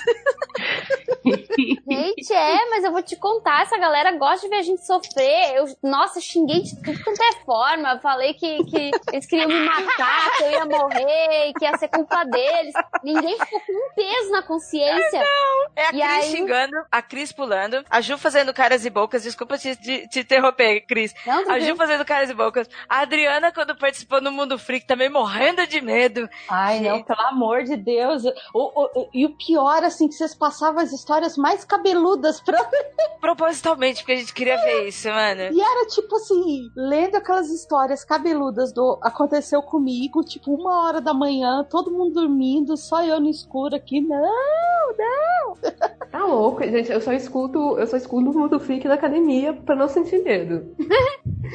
Porque eu sou muito, muito medrosa. Então, Eu sou dessas que gosto de ver vocês tendo essas. Nossa, eu queria muito gente, ter vídeo sobre o reaction dessas PT, coisas. sobre o PT, eu não consegui terminar de assistir o react do Changes eh, jogando o PT. é Que era pra ser bom. uma coisa engraçada. É, e eu não dei conta, porque eu fiquei com medo do filme, do, do jogo. Ju, você perdeu o Change pulando no colo do Catena. Quero. Onde, onde eu vejo? Gente, dá pra ver ainda? Ou até eu quero ver isso agora. Não tem gif disso, gente? Como assim? Alguém tem que ter feito isso, porque. É verdade que não tão- fizeram GIF. Ó, Como assim? Gil, eles estão jogando e eles estão na casa do JP, do, do Nerd Reverso. E tem uma hora que a cachorrinha do Nerd Reverso pulou no colo do Change quando ele tava jogando. Aí o Change pulou no colo do Catena, o Catena abraçou, não sei se foi o Change, ele abraçou o JP, eu sei que merece um GIF. Olha, eu este- estou esperando ansiosamente por esse GIF. Ai, caraca. Mas Produção, é, por favor, né? Vai subir esse post e põe o GIF. Eu, eu, não, É, consegui, eu não consegui terminar de. eu, Assim, eu sou muito medrosa. Então, tipo, joguinho de, de medo, qualquer coisa desse tipo, eu não dou conta. Tamo junto. Cara, é assim, o react das pessoas passando medo, eu também não dou conta, sabe? Porque eu sou, tipo, muito impressionável. Então, Ó, eu, joguinho de medo, eu, nesse padrão, né, tipo PT, Until Down, assim, eu até me viro. O que eu não consigo, que eu fico mal, é tipo Resident Evil. Esses jogos bem nojentos, tipo de mostra tortura, cara cortando o braço, cara. essa- ah, ah, não, eu fico, eu fico malzona. É, é, eu, eu, eu, na verdade, eu, não tenho. como eu posso dizer? Eu não, eu não sou impressionável, né? O que eu não gosto é de tomar susto mesmo. Então, a minha ansiedade, porque eu sou uma pessoa muito ansiosa e elétrica, então é muito fácil eu levar susto com qualquer coisa. Na minha vida normal. Cara, eu tô muito nesse bonde, eu não consigo. Eu não consigo levar susto. Se eu tô jogando qualquer jogo e eu começo a sentir que eu vou levar um susto, eu paro de jogar. Tipo, não terminei Gone Home até hoje, apesar de todo mundo me falar que não tem susto, tem tipo um susto. Porque quando eu começo a jogar, a sensação é de que eu vou tomar um susto a qualquer momento e isso é muito ruim. É, é horrível. Gente, eu não gosto de balão, balão de festa de criança por causa disso. Porque eu não sei quando que ele vai estourar e me dá um cagaço. Cara, eu também. E se tem criança na festa brincando com balão, eu fico em pânico. Porque eu fico assim, meu Deus, ele vai estourar o balão, cara. Eu preciso sair daqui. Aí pega e aperta o balão e fica fazendo assim. Nha, Eu, tipo, isso vai estourar, eu vou levar um cagaço. Eu odeio, gente, eu odeio, eu fico com raiva. Aí, Caraca. aí o meu, meu problema é esse. O meu problema é levar o susto. né? Tipo, fantasma, essas coisas assim. é, Eu não tenho muito medo, assim, porque eu não acredito muito, sou meio cética. Mas ah, o problema é realmente a questão do susto. O susto é que, é que, é que me dá o, Aquele- o medo, aquele. Aquele Gente, jump scare, assim, do nada. Isso. Odeio, odeio. Eu tô, eu tô preocupada, porque eu acho que eu sou uma pessoa que gosta de se machucar, então. eu tô sentindo. Eu tô, tô ouvindo vocês falando, tô falando, gente, eu acho que eu devo ser aqui, tem um negocinho errado. Pobreninho, eu tenho um pobreninho. Mas olha, não sei se vocês quiserem fazer uma live, mas tem que ser um jogo que eu não conheça. Fa- vamos fazer aí. Se vocês quiserem ver eu jogando, porque. E o pior é que eu tenho umas reações mesmo. Às vezes eu, eu fico pensando assim, nossa, eu pareço uma criança. Eu, porque eu sou muito. Eu reajo às coisas de um jeito muito. Assim, tipo. Eu faço umas caras. A Ira sabe, eu sou apaixonada por ilusionismo. Você quer me entreter por horas, é deixar alguém na minha frente fazendo mágica com carta. Não precisa ser aquelas coisas tipo mega. Ah, a pessoa serra a outra no meio. Não, isso aí eu nem curto. Pessoas fazendo ilusionismo com carta na minha frente. Gente, eu precisava te, eu Pum, precisava ter tipo, te, te apresentado o Lee Wicks. O Lee Wicks. Pode crer. Ele, é, ele faz, fazia, tava fazendo altos truques com carta lá. Quero. Muito bom. Ele transformava a moedinha pequenininha num moedão gigante. E aí a galera toda falou, oh! É disso, é disso que eu gosto. E aí, quando tá. Aí os meninos ficavam tirando uma sarro, porque eles ficavam assistindo eu jogar e morriam de dar risada. É isso aí. Mas tudo bem, vai, vamos olhar pelo lado bom. Eu ganhei vários jogos. oh. Boa mesmo. Nossa, É, eu vi É, muito é isso vídeo que eu ia daí. falar. Você que quer ver a Ju, a, a Ju Ponzi tomando susto, pega a conta da Steam dela e manda presentes. Manda, manda. Boa ideia, olha só. Manda presentes, Enche né? a conta dessa menina da Steam de jogo pra, pra fazer live de sustinho. Manda. Agora eu tô com cadeira gay. Uh! Tô todo mundo com essa cadeira game, gente, que sensacional. né? A Deus abençoe a Black Friday, minha gente. Uh. Alguém mais quer falar alguma coisa de games? Ah, eu, não, não, não. Eu ia falar, eu ia falar do, do papai da guerra, mas não, deixa. É porque foi um jogo tão bom. Ai, God of War pra mim foi. Ah, eu não tá tenho. bem. Mas não, deixa. Não, a gente fala em outro. Ah, então, eu tenho comentários um pouquinho deprê sobre ele. Ah, Júlia, faz o seguinte então. É, vamos falar sobre o tópico 3, o Ele Não, que foi o movimento Ele Não, você que tem um podcast de política. E isso eu não falei na hora que a gente tava falando do MD Manas, da criação do MD Manas. Pra mim, uma das maiores surpresas foi quando eles falaram quem ia estar participando do programa e eles, ah, a Júlia Mato, lá do Explica América. Eu, a Júlia que participa do Anticast, que fala de política, que é historiadora. O caralho a quatro vai estar falando besteira aqui com a gente. Como assim? eu também. Não é? Eu também. Isso foi a mais surpresa. Fala pra gente sobre o Ele Não, pra gente comentar sobre esse movimento. Peraí que agora as minhas cachorras estão querendo... Soltar tudo.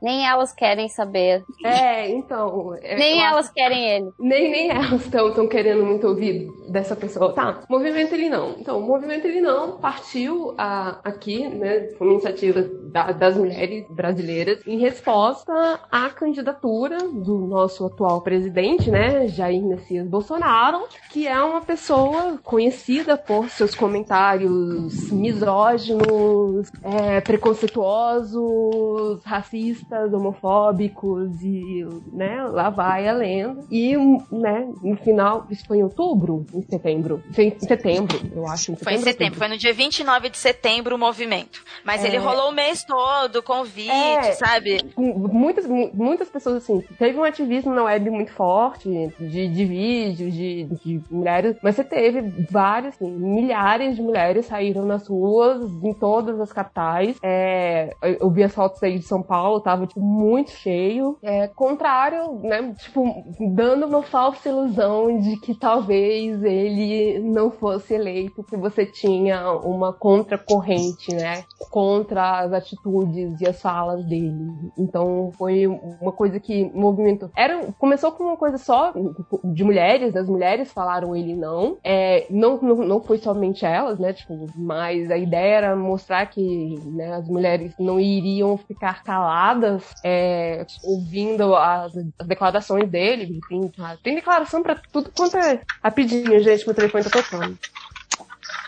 Pois é, enquanto a Júlia atende, é, e pra mim o mais forte desse, desse movimento, não independente, já aconteceu, né? Foi eleito tal, foi a maior do Brasil, ok, não é nisso que a gente vai discutir, mas a, o quanto as mulheres se levantaram e se mobilizaram pra fazer um movimento, pra sair nas ruas, pra dar uma sacudida, enquanto estava todo mundo só em casa reclamando, gente. É, alguém aqui participou? Alguém aqui apoiou? Alguém aqui se envolveu de alguma forma com isso? Ah, a gente ficou. Eu fiquei mais na parte, né, ativista de sofá, de rede social. Eu não fui lá na Paulista, mas eu acompanhei todo o movimento, tudo. Eu fiquei até triste, porque uma parte depois do de terem falado que ah, o movimento foi bom, mas infelizmente também dividiu. Tinha muita gente que, que acabou. Ah, é, é muito louco isso. Eu, eu é como sempre meio. culpa das mulheres, né? Isso que você vai entrar, né? É, e tipo. comentando isso, nossa, porque ele ficou mais famoso, foi culpa das mulheres, então. É, isso foi muito maluco. Eu falo, gente, mas como que as pessoas podem pegar um negócio e Distorcer. e, distorcer e, e entregar co- com, isso e falar, ó, foi isso que vocês fizeram. Gente, não foi isso que a gente fez, não foi. E de repente tava todo mundo reclamando. É, só era tinha um muita gente falsa. Só tinha muita gente falsa de boquinha bem fechada antes, só isso. É, é, foi bem isso mesmo. Eu É, fiquei era uma chocada, galera assim. que antes estavam dizendo assim, nossa, que movimento lindo, e aí quando ele subiu nas pesquisas, colocou a culpa no, no movimento, é, né? Dizendo que levou uma reação, porque claro, né, que, Mas, mas, que era um reação... movimento político, que era um movimento, né, que foi cooptado por, pelos partidos políticos, então que aí que isso levaria ao... E houve, né, foi na época que o Haddad, né, tava com, virou candidato, então houve o aumento do, do Haddad exatamente naquela semana, e houve uma, uma, né, um- uma resposta disso com o aumento logo depois do Bolsonaro, é, e aí veio essa resposta de pessoas dizendo que foi o, o movimento ele não que ficou, levou, deixou as pessoas com medo do PT voltar ao poder e votarem isso é- é- Bolsonaro. Ô, Júlia, mas isso é, não, é torcido, não é? Porque como assim? As pessoas viram que os, a comunidade LGBT, as feministas, estavam tudo do lado do ele não, e aí teve uma galera que falou, ai não, esse povo eu não quero, então eu vou pro outro É, lado. mas é, mas é isso, eu, eu não quero esse povo no poder, porque esse povo vai destruir a família tradicional brasileira. Esse Caraca, povo... gente do Vai céu, que gay. medo, que medo. É, vai, É, destru- é. vai falar, vai ensinar as meninas a abortar na escola, vai, tipo, vai dar aula de sexo, né? Não é É, educação e a sexual, é dar aula de de, sexo, né? É, aí. Um ícone. Exato, sabe? Meu Deus, meu Deus. Tenso. É, Cenas como essas vão ser comuns, entendeu? Sabe? É, Começa a cara. todo.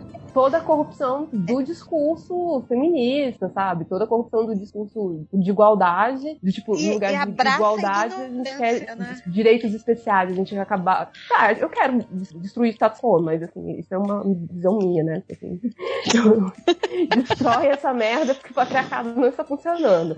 Não Mas, tá, assim, não tá, não. socorro. Mas a gente só queria igualdade, sabe? A gente não, eu não, não nós que fomos nas ruas não queríamos ser governados por pessoas que vai tratar as nossas demandas como lixo, sabe? Vai ignorar e vai tornar tudo ainda mais complicado. Vai não, já está ignorando, né? Já, já É, tá, assim, tipo, qualquer é, nota. ofi- já. oficialmente, né, até, até o dia 1 de janeiro, ele, ele ainda não tem a caneta, né? Então. É, puta merda, isso daí é mais triste. Eu, eu acho que o mais triste foi expor, eu como o meu lado poliana, né, sempre acreditando no melhor, é, foi expor a, a, a ignorância, o preconceito, a gente achando que o brasileiro, né, é todo um povo aberto, né, tipo, mas É, não. não. ah, É isso.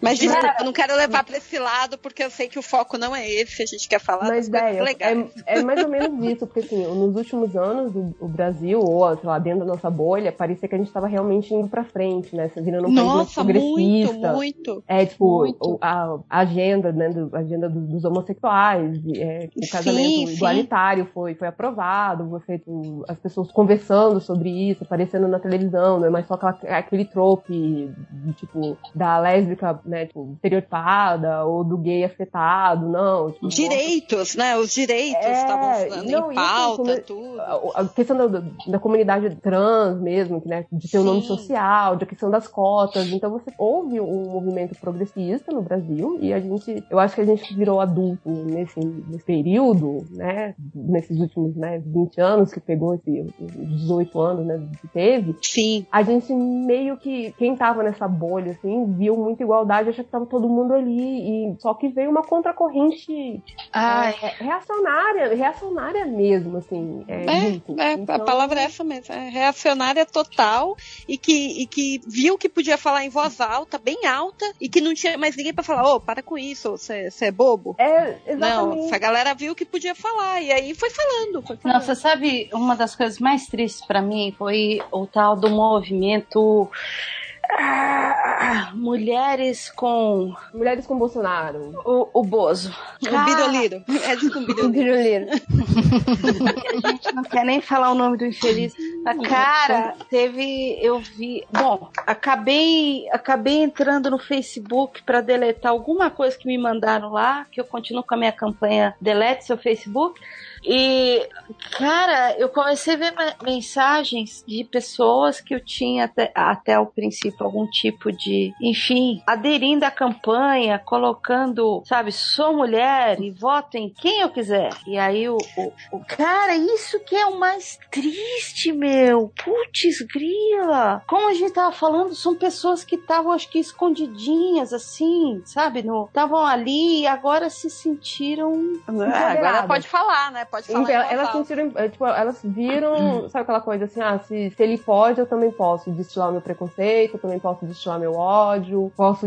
E assim, eu não sei do que, que essas pessoas têm medo. Eu, eu realmente, eu, eu já tentei conversar com essas pessoas e, e eu não consegui entender é, do que que elas têm medo, de, tipo assim, de como que a, a vida alheia, né, tipo, as pessoas, outras pessoas sendo felizes ou tendo um pouco, né, tendo direitos, É, vai atrapalhar, vai, vai né, acabar com o mundo, mas aí é uma questão de fé, é uma questão de, lá, eu não sei, vai, eu, eu não consigo muito entender a cabeça de, de, de bolsominions, eu sei que tem muitos que estavam pelo, pelo discurso de ódio, teve muitos que ac- acham que precisavam mudar tudo que tem por aí, compraram o discurso que ele era mudança, e aí parece que faltava o Google, porque o cara é um político profissional, então ele não é... Ele não Cara, que mudança. ele não é um outsider que ele queria dizer, sabe? O cara tipo, é político profissional porque tá 30 anos na política, né? Ele botou Uhum. cinco filhos na política, ele é um político profissional. Não é competente, mas profissional é. É, Mas, e, tipo, achando que o cara era, vai mudar tudo e. e- e- Ah, desculpa.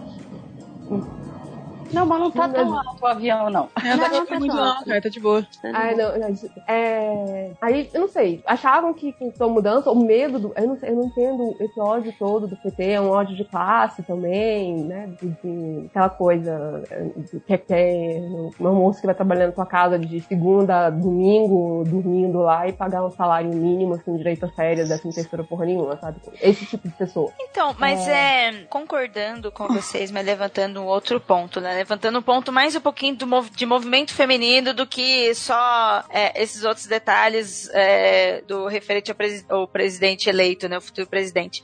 O, a Idri, é, eu entendo a sua mágoa, entendo, mas eu também não julgo totalmente esse grupo de mulheres, porque na verdade é só um outro lado, é um, sabe? É, não os seus valores, entendeu? Tipo, eu não quero julgar os seus valores, porque elas escolheram isso, o seu posicionamento. Mas eu também achei isso muito legal. Porque, do- da mesma forma, porque assim, estamos falando de lados opostos, generalizando muito, falando muito raso, tá? Porque nós estamos falando de política aqui. É, não é um podcast total de política, né? Temos só a Júlia aqui. Sendo muito rasa. A gente tá falando do lado da esquerda, onde teve esse movimento de mulheres contra o Bolsonaro, porque quando as mulheres se levantaram, uma das maiores preocupações e reclamações delas foram: temos que ir pra rua fazer o movimento. Não dá para ficar só é, filosofando, como muitos outros influenciadores políticos estavam fazendo, entendeu? Eu lembro que uma das coisas que as mulheres mais se discutiram na divulgação dos eventos no grupos foi isso, sabe? É que nem mãe, quando o filho tá doente, você tem que se levantar e eu tenho que fazer isso. Sacou? Se alguém tem que resolver alguma coisa, foi isso. Isso para mim foi o mais impressionante. E mesmo levantando outro grupo do outro lado, falando de mulheres, sabe, que realmente acreditam, e não os robôs, tá? Porque eu acho que esse movimento ele foi muito mais de robôs. Mas, repetindo, não é isso que a gente vai entrar nos detalhes. Mas é, eu também achei interessante isso dentro desse meio. Apesar de eu ser contra daquilo que elas estão pregando, aquilo que elas acreditam, é, mas eu também achei interessante o fato de ter que ser um grupo de mulheres para isso, sacou? Nem os homens da direita levantaram tanta bandeira contra o movimento, ele não. Precisou o grupo de lá também de mulheres se levantar. O que eu Ou acho. seja, Não, pode posso falar, pode falar. É o que eu acho triste, na real, é, é que as mulheres, e, e, assim, super respeito que elas tenham se levantado também, mas é muito triste saber que elas acabam lutando contra os próprios valores que permitiram que elas se levantassem, saca? A Ira, e, e eu queria falar que a Ira é uma pessoa muito mais evoluída que eu. Não, não. Porque, porque eu, eu julgo sim e eu estou condenando sim. eu quero um dia ser mais evoluída que a Ira. É, eu, eu meio que, assim, eu tento não julgar, mas eu, no fundo, meio que concordo com a Adri, porque é, durante esse período ah, eu tive muita discussão com mulheres da minha família. Ah, E é muito, é muito. É triste, saca? Eu, eu, eu só, eu só fico triste, entendeu? Porque não só a minha família, mas de, de amigos, assim, não dos próximos, mas alguns amigos que, que enfim, estão pelos grupos e você fica assim, cara. Como assim você não tá vendo, sabe? É, é que o que te permite ser quem você é hoje, é trabalhar, falar o que vem na sua cabeça, enfim, fazer suas coisas, tá tão ligado às lutas que você tá se levantando contra, sabe? Então eu, eu no, no fundo, no fundo, fico até triste, assim, é real. Eu entendo, eu entendo a tristeza de vocês e toda a revolta, eu também concordo, eu também fico brava com muitas situações, mas eu acho que eu tô vendo é, a minha posição nesse momento é um pouquinho mais amplo, um pouquinho mais além, é, e eu acho que eu também me vejo muito nisso, porque eu, eu já falei aqui no programa, já falei em outros programas que eu participo, o que eu sou hoje, o que eu amadureci hoje, o que eu aprendi foi vivendo com pessoas como vocês aqui, essas conversas que nós estamos tendo, que foi o que me educou. Mas eu não era assim. Eu também fui uma mulher machista, eu fui uma mulher criada no interior, debaixo das asas da igreja. Então, Opa. quando, quando eu tô falando que, tipo, eu não vejo eu não estou julgando o objetivo delas, mesmo eu discordando, é no sentido que eu já estive naquela posição e eu sei que elas não estão vendo isso, elas realmente não é. estão, não é, vêem, é entendeu?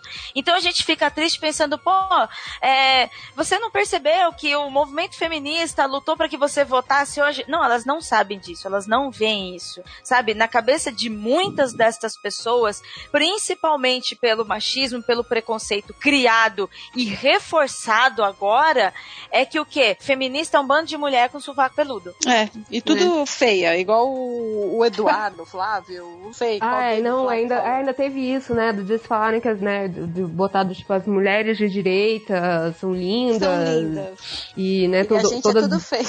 É, todas belas recatadas do lar e as feministas tudo um bando de, né, baranga do sovaco cabeludo. É. Ô Ira, eu lembrei daquela imagem lá que aquela deputada publicou no Facebook, logo depois saiu os resultados, tudo lá, primeir, é, é, deputada X eleita sem feminismo. Aí ah, eu fiquei, gente, é, não faz Ela não entendeu como é Ela que funciona. Gente, pra mim é uma limitação intelectual real, assim. Real, é real, é real. É, é limitação intelectual. É, simplesmente não tem inteligência eu, suficiente para compreender. Eu não acho que é limitação intelectual. Eu acho que assim, ainda tá. É aquela, tipo, mulher que faz piada de mulher no volante, sabe? Ah. Tipo, a mulher que tá dirigindo, aí um, uma outra mulher faz uma barbeiragem, não sei o que, e fala assim, mas tinha que ser mulher dirigindo. Aí você, tipo, o Oliver, assim, né? Ai, não, para, Oi? Para. Não, mas, mas eu, mas, mas Julia, mas eu realmente acho que se a gente pegar uma lousa e explicar bonitinho, desenhado, elas não, elas vão continuar sem entender, porque para mim também faz parte da limitação intelectual o excesso de orgulho. E hum. tem muita gente que é orgulhosa demais para admitir que não sabe nada e que tem que aprender coisas novas. É. Então, para mim, é, esse é o problema principal, assim, porque as pessoas acham que elas que têm a razão e era isso. E quem vier eh, me explicar direitinho o que, que é a parada, tarará, não, essa pessoa tá. Nem vou prestar atenção, porque ela tá errada. Eu não posso tá, eu, eu não, não posso eu que tô errado, entendeu? Eu acho que tem isso também, tem muito disso. E, e, e, e o que eu vejo mais de exemplo em relação a, a, essas mulheres assim e tal, porra, no dia seguinte à eleição, eu escutei a minha zeladora aqui do prédio dizendo assim: que dia maravilhoso, hoje dia está ótimo, porque o, o, o, o Bozo tinha ganhado. E eu fiquei pensando assim: meu, ela é gay. Meu ela, ela é mulher e ela é gay, cara. É tipo, é um antipetismo tão extremo que só existe PT na esquerda e, e foda-se, sabe? A gente só é, é só contra o PT, não, não, sabe? Não é nem um, um, a favor do Bozo, às vezes. É, esse, pelo menos, é o maior exemplo que eu tenho de, de pessoas próximas a mim. Não que elas sejam bol bolsominions, elas só são anti-PT. E, e, mesmo antes do, do, do, segundo turno, sabe? É tipo, é como se a esquerda fosse só o PT. Não existe outros partidos que sejam de esquerda, assim, sabe? É, é, é bem uh, aquela, aquele lance do cavalo mesmo que impede a pessoa de ter visão periférica. É, vai ser quatro anos aí pra esse povo tentar aprender alguma coisa. Duvido Não, mas que aí, aprendam, mas... Mas aí que tá, eu também fico pensando, porque, porra, eu acho que quando o Lula se elegeu, foi numa parada meio assim também, sabe? Todo mundo hum. tava meio, ai, vamos mudar, chega desses políticos de direita, vamos tentar mudar, não sei o que, bababã. Aí elegeram Lula, aí se decepcionaram. Aí depois ficaram anti-Lula, anti-PT. Aí agora tão, vão, vão, vão elegeram o Bozo. Ah, e aí vai ser mais quatro anos de decepção. Sei. E aí vai ser é. só isso, eternamente, entendeu? Eles querendo mudar, mudar, mudar, mas nunca vai ter mudança. Mas é porque assim, eu não sei se no caso do Lula, porque o Lula tá, tava concorrendo desde 89 e ele foi, eu acho que Não, não. A, 98, eu, eu digo a mentalidade. Eu digo a mentalidade. Sim, ele sim. tava concorrendo há muito tempo, mas nunca ganhou, efetivamente. É, não, mas ele chegava ao segundo turno, sabe? Então já tinha, o, o PT já tinha uma base de 60, sei lá, de 40%, não, 50% é, é, de, de, votos. Sim, sim. Então, não, assim, mas você sabe agora, o lance é a, a Cris está falando assim da linha de pensamento do Isso. brasileiro de reverter a frustração dele em um candidato. Ah, sim, mas aí é uma coisa que a gente herdou E dos aí- portugueses, que é essa ideia de que a gente quer um salvador da pátria, né? A gente precisa do, do Dom Sebastião, que Ai, vem aqui tirar exatamente. o Brasil do coisa. Aí, a gente quer um Você sabe o que me assusta de tudo isso? É... Bom, se a gente lembrar ali do Fernando Collor, ele foi eleito também nessa, caçador de Marajá. Sou diferente de tudo que vocês já viram. E deu no que deu. O que me assusta mais no, no, no, no Bozo é que ele também tinha essa- esse discurso, sou diferente de tudo, Tá ok? tá ok? É, que ele nunca foi prefeito, governador de porcaria nenhuma, ele não tem experiência nenhuma. Odri, você quer saber Mas o aí pior? você tem outro fenômeno que a gente tá, né, que a gente tem que levar em conta, que é dos nossos irmãos ali do norte, Ah, que foi o trupismo, né? Que aí você querer eleger, né? Querer copiar o que eles estão fazendo lá e eleger um, um maluco que fala o que quer, né? Que sem, sem papas na língua e sem com competência, né? Porque ah, eu acho que há 10 anos atrás seria inviável alguém que não teve nenhuma experiência como governador chegar a um segundo turno numa política brasileira, sabe? Tanto que isso foi muito criticado da Marina em 2010 também. Ela não tinha, ela tinha experiência como ministra, mas ela não tinha muita experiência como. Exato, é um dos pontos principais que levantaram contra a Marina. E agora me colocam esse ser sem experiência nenhuma. Que não... Mas aí é porque vai e a gente fica roubando, roubando, copiando, se você quiser dizer só copiar, os discursos dos nossos amigos, né? Dos nossos irmãos mais velhos ali da, da América do Norte. É, que acabam, que fizeram isso com, com Trump. Então, Mas Estão correndo agora risco é... de passar o ano os servidores com o governo fechado, né? Eu tenho que até ver se se- o que, que eles decidiram.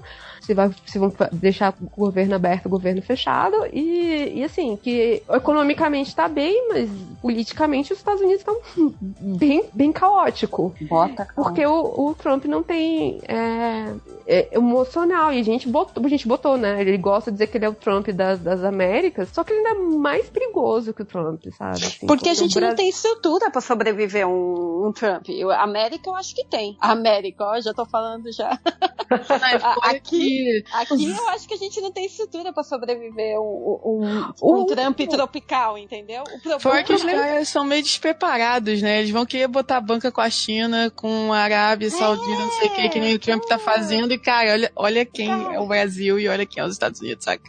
Muito É. Eu acho que ainda tem um pequeno problema. O brasileiro, ele, além de estar com, com esse, que eu acho que é o, é o movimento mais assustador de, de- desse, de- desse 2000 e final de 2010, esse saudosismo da ditadura militar, porque assim, Nossa, vocês- total. a gente Deus acompanhou essa semana a questão do, da segunda, de mais uma briga do, do STF, né? E os, os militares estavam lá no prédio do STF, fazendo o quê? Meu sabe? Tava tendo, né, o, o, o Marx que tava fez esse comentário, né, dizendo assim que logo depois que, que, que ele soltou, tinha um, um grupo de generais do exército ali no STF fazendo o quê, sabe? E o, o, o, o Bolsonaro, ele é militar, né, mas assim, não, não, não age, tipo assim, ex-militar.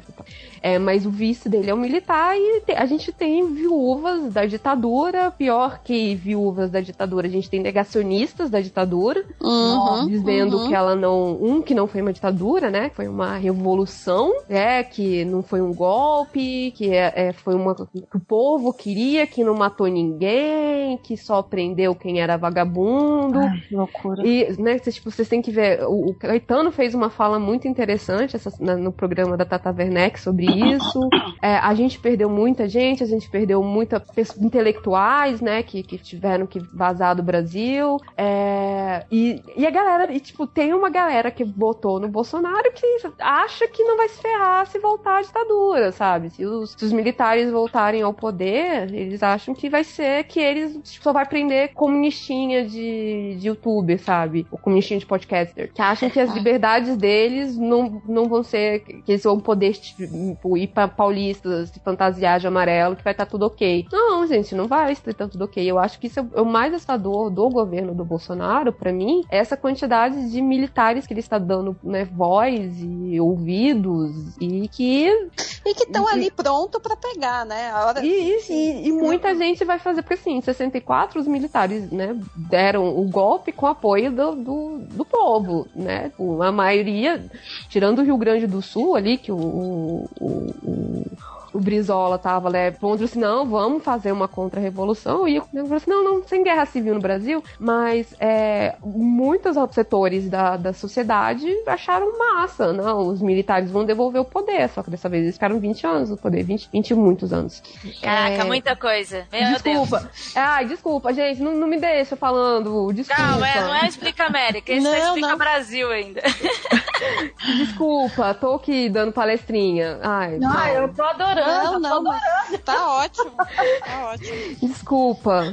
Mas, então, o meu medo é porque ele tá com muito militares junto dele. É. E eu, eu tenho medo de um. né? Tipo, eu sou muito medrosa, eu não, não nasci pra ser torturada, não. Ninguém, não né? Só você. Meu Deus do céu. Ninguém. E mudando de assunto, falando de uma coisa mais feliz. Uh! Vamos falar Por de favor. esperanças. É, todo mundo aqui assistiu o trailer da Capitã Marvel? Sim. Ah, vamos fazer uma abertura nesse programa porque muita gente pediu. Só que, meu, não dava para fazer um MD Mana só sobre isso. A gente não tava gravando na semana. Eu lembro que uma galera pedindo: cadê? Cadê o MD Mana sobre a Capitã Marvel? Capitão Marvel? Caraca, mano. E acabou não rolando. E aí eu pensei, então, que tal? Não, rolou fazendo... depois. É, mas. É. Só que na, o, o, o, o pessoal dos MD Manas tava só o cadastro. Hum. Então, mas foi com todo mundo, foi o MDM com o MD Manas, né? Não, a gente não. gravou depois, doida. É. eu não gravei, gente, eu tava sem gravar. Tava... É. Não, você não tava na gravação do Capitão Marvel, não? Não, não, não. Era eu, fui eu que apresentei, aí tava o Lucas o Porco. Sim, uh... não, é, eu participei. Isso. mas eu achava, eu jurava a Belly que também. É, eu jurava que ainda tava. Eu não tava, mas ainda bem que você lembrou que você participou. não, e ainda bem que vocês lembraram de mim. Eu não tava lá, mas espiritualmente eu estava. É verdade. Então vamos é. falar, vamos perguntar para as outras meninas que estão aqui, que não gravaram esse programa, a uhum. Deia, a Procila e a Juliana Ponzilaca. O que, que vocês acharam do trailer de Capitã Marvel? Maravilhoso. Lindo. Cara, eu quero o filme agora. Caralho, que mulher! Vocês ficaram empolgadas, pra, não só pro filme, mas pra tudo? O que, que vocês mais gostaram? Nossa, Mano, cara, eu acho que a parada que eu mais gostei é... foi o pôster, né? E, e o pôster, porque tem uma cena, a pose que ela tá no pôster também tá no trailer, foi por isso que me lembrei. Porque, cara, é, ela é muito poder. Isso é muito foda. A hora que ela entra, tipo, a nave, sei lá onde ela tá entrando, e, enfim, ela tá com toda aquela energia em volta dela, né? Que por isso que eu lembrei do pôster, porque é a mesma pose que ela faz no pôster. Aquele, acho que foi o momento que eu falei, nossa, cara, imagina se a Priscila de 10 anos de idade tivesse nossa. vendo esse trailer, entendeu? E, enfim, foi, foi muito foda. E, e cara, eu não, não sou, como eu falei, parei de ler quadrinhos regularmente há muito tempo, então eu nem sou tão familiar familiar, assim, com, com os quadrinhos da Capitã. Eu falei pro, pro Nerd Reverso que eu sou, tipo, a pior fã que eles, que eles acham. Eu, eu tô super curtindo os filmes e, tipo, mal tenho background de quadrinhos, porque quando eu li, eu nem lia Marvel, eu sou da DC, gente. E. Yes! Não estou sozinha mais nesse grupo! Tamo juntas, Júlia! e. Enfim, eu não, não lia tanto, mas, cara, eu, eu tô achando que eu vou gostar demais do filme filme e vai ser o filme que eu queria muito que a Priscila mais nova tivesse visto. Sensacional. Meu, eu achei ela fodástica. Achei que tudo faz sentido. Por que estão esperando ela agora, ela vir e salvar e fazer todo o Aue no, nos Vingadores? Meu, eu tô com altas expectativas. O que pode ser muito ruim, mas eu acho que não. Acho que vai ser muito legal. Acho que vai, vai fazer todo sentido dela chegar nesse ponto agora toda fodástica, super power. Vai ser lindo, eu acho. Bom, o trailer já começa ótimo, que ela já começa dando uma surra numa velhinha. Eu já tomei um susto. Olha, tem momentos que você tem que agredir um idoso. É então, várias coisas me evocam Caíto e companhia, né? Essa da surra velhinha, na hora que ela faz o hang loose, eu falei, gente, Caíto lançando tendência internacional, né? Porque é o Aquaman fazendo hang loose no pôster. Toda vez que eu passo ali na estação Sé, eu olho para aquele Aquaman do risada. agora Capitã Marvel. Então, eu, assim, eu também acho, eu também tenho essa sensação, agora falando sério, eu também tenho essa sensação de que é um filme que eu gostaria de ver muito mais nova. Tem filmes que saem hoje e que eu fico pensando, caramba, como a minha vida teria sido diferente? E sem exagerar, tá? Sem ser mega é, romântica. Mas como teria sido diferente é, ter assistido isso no cinema mais nova? Porque eu, eu sou Marvelete, desculpa.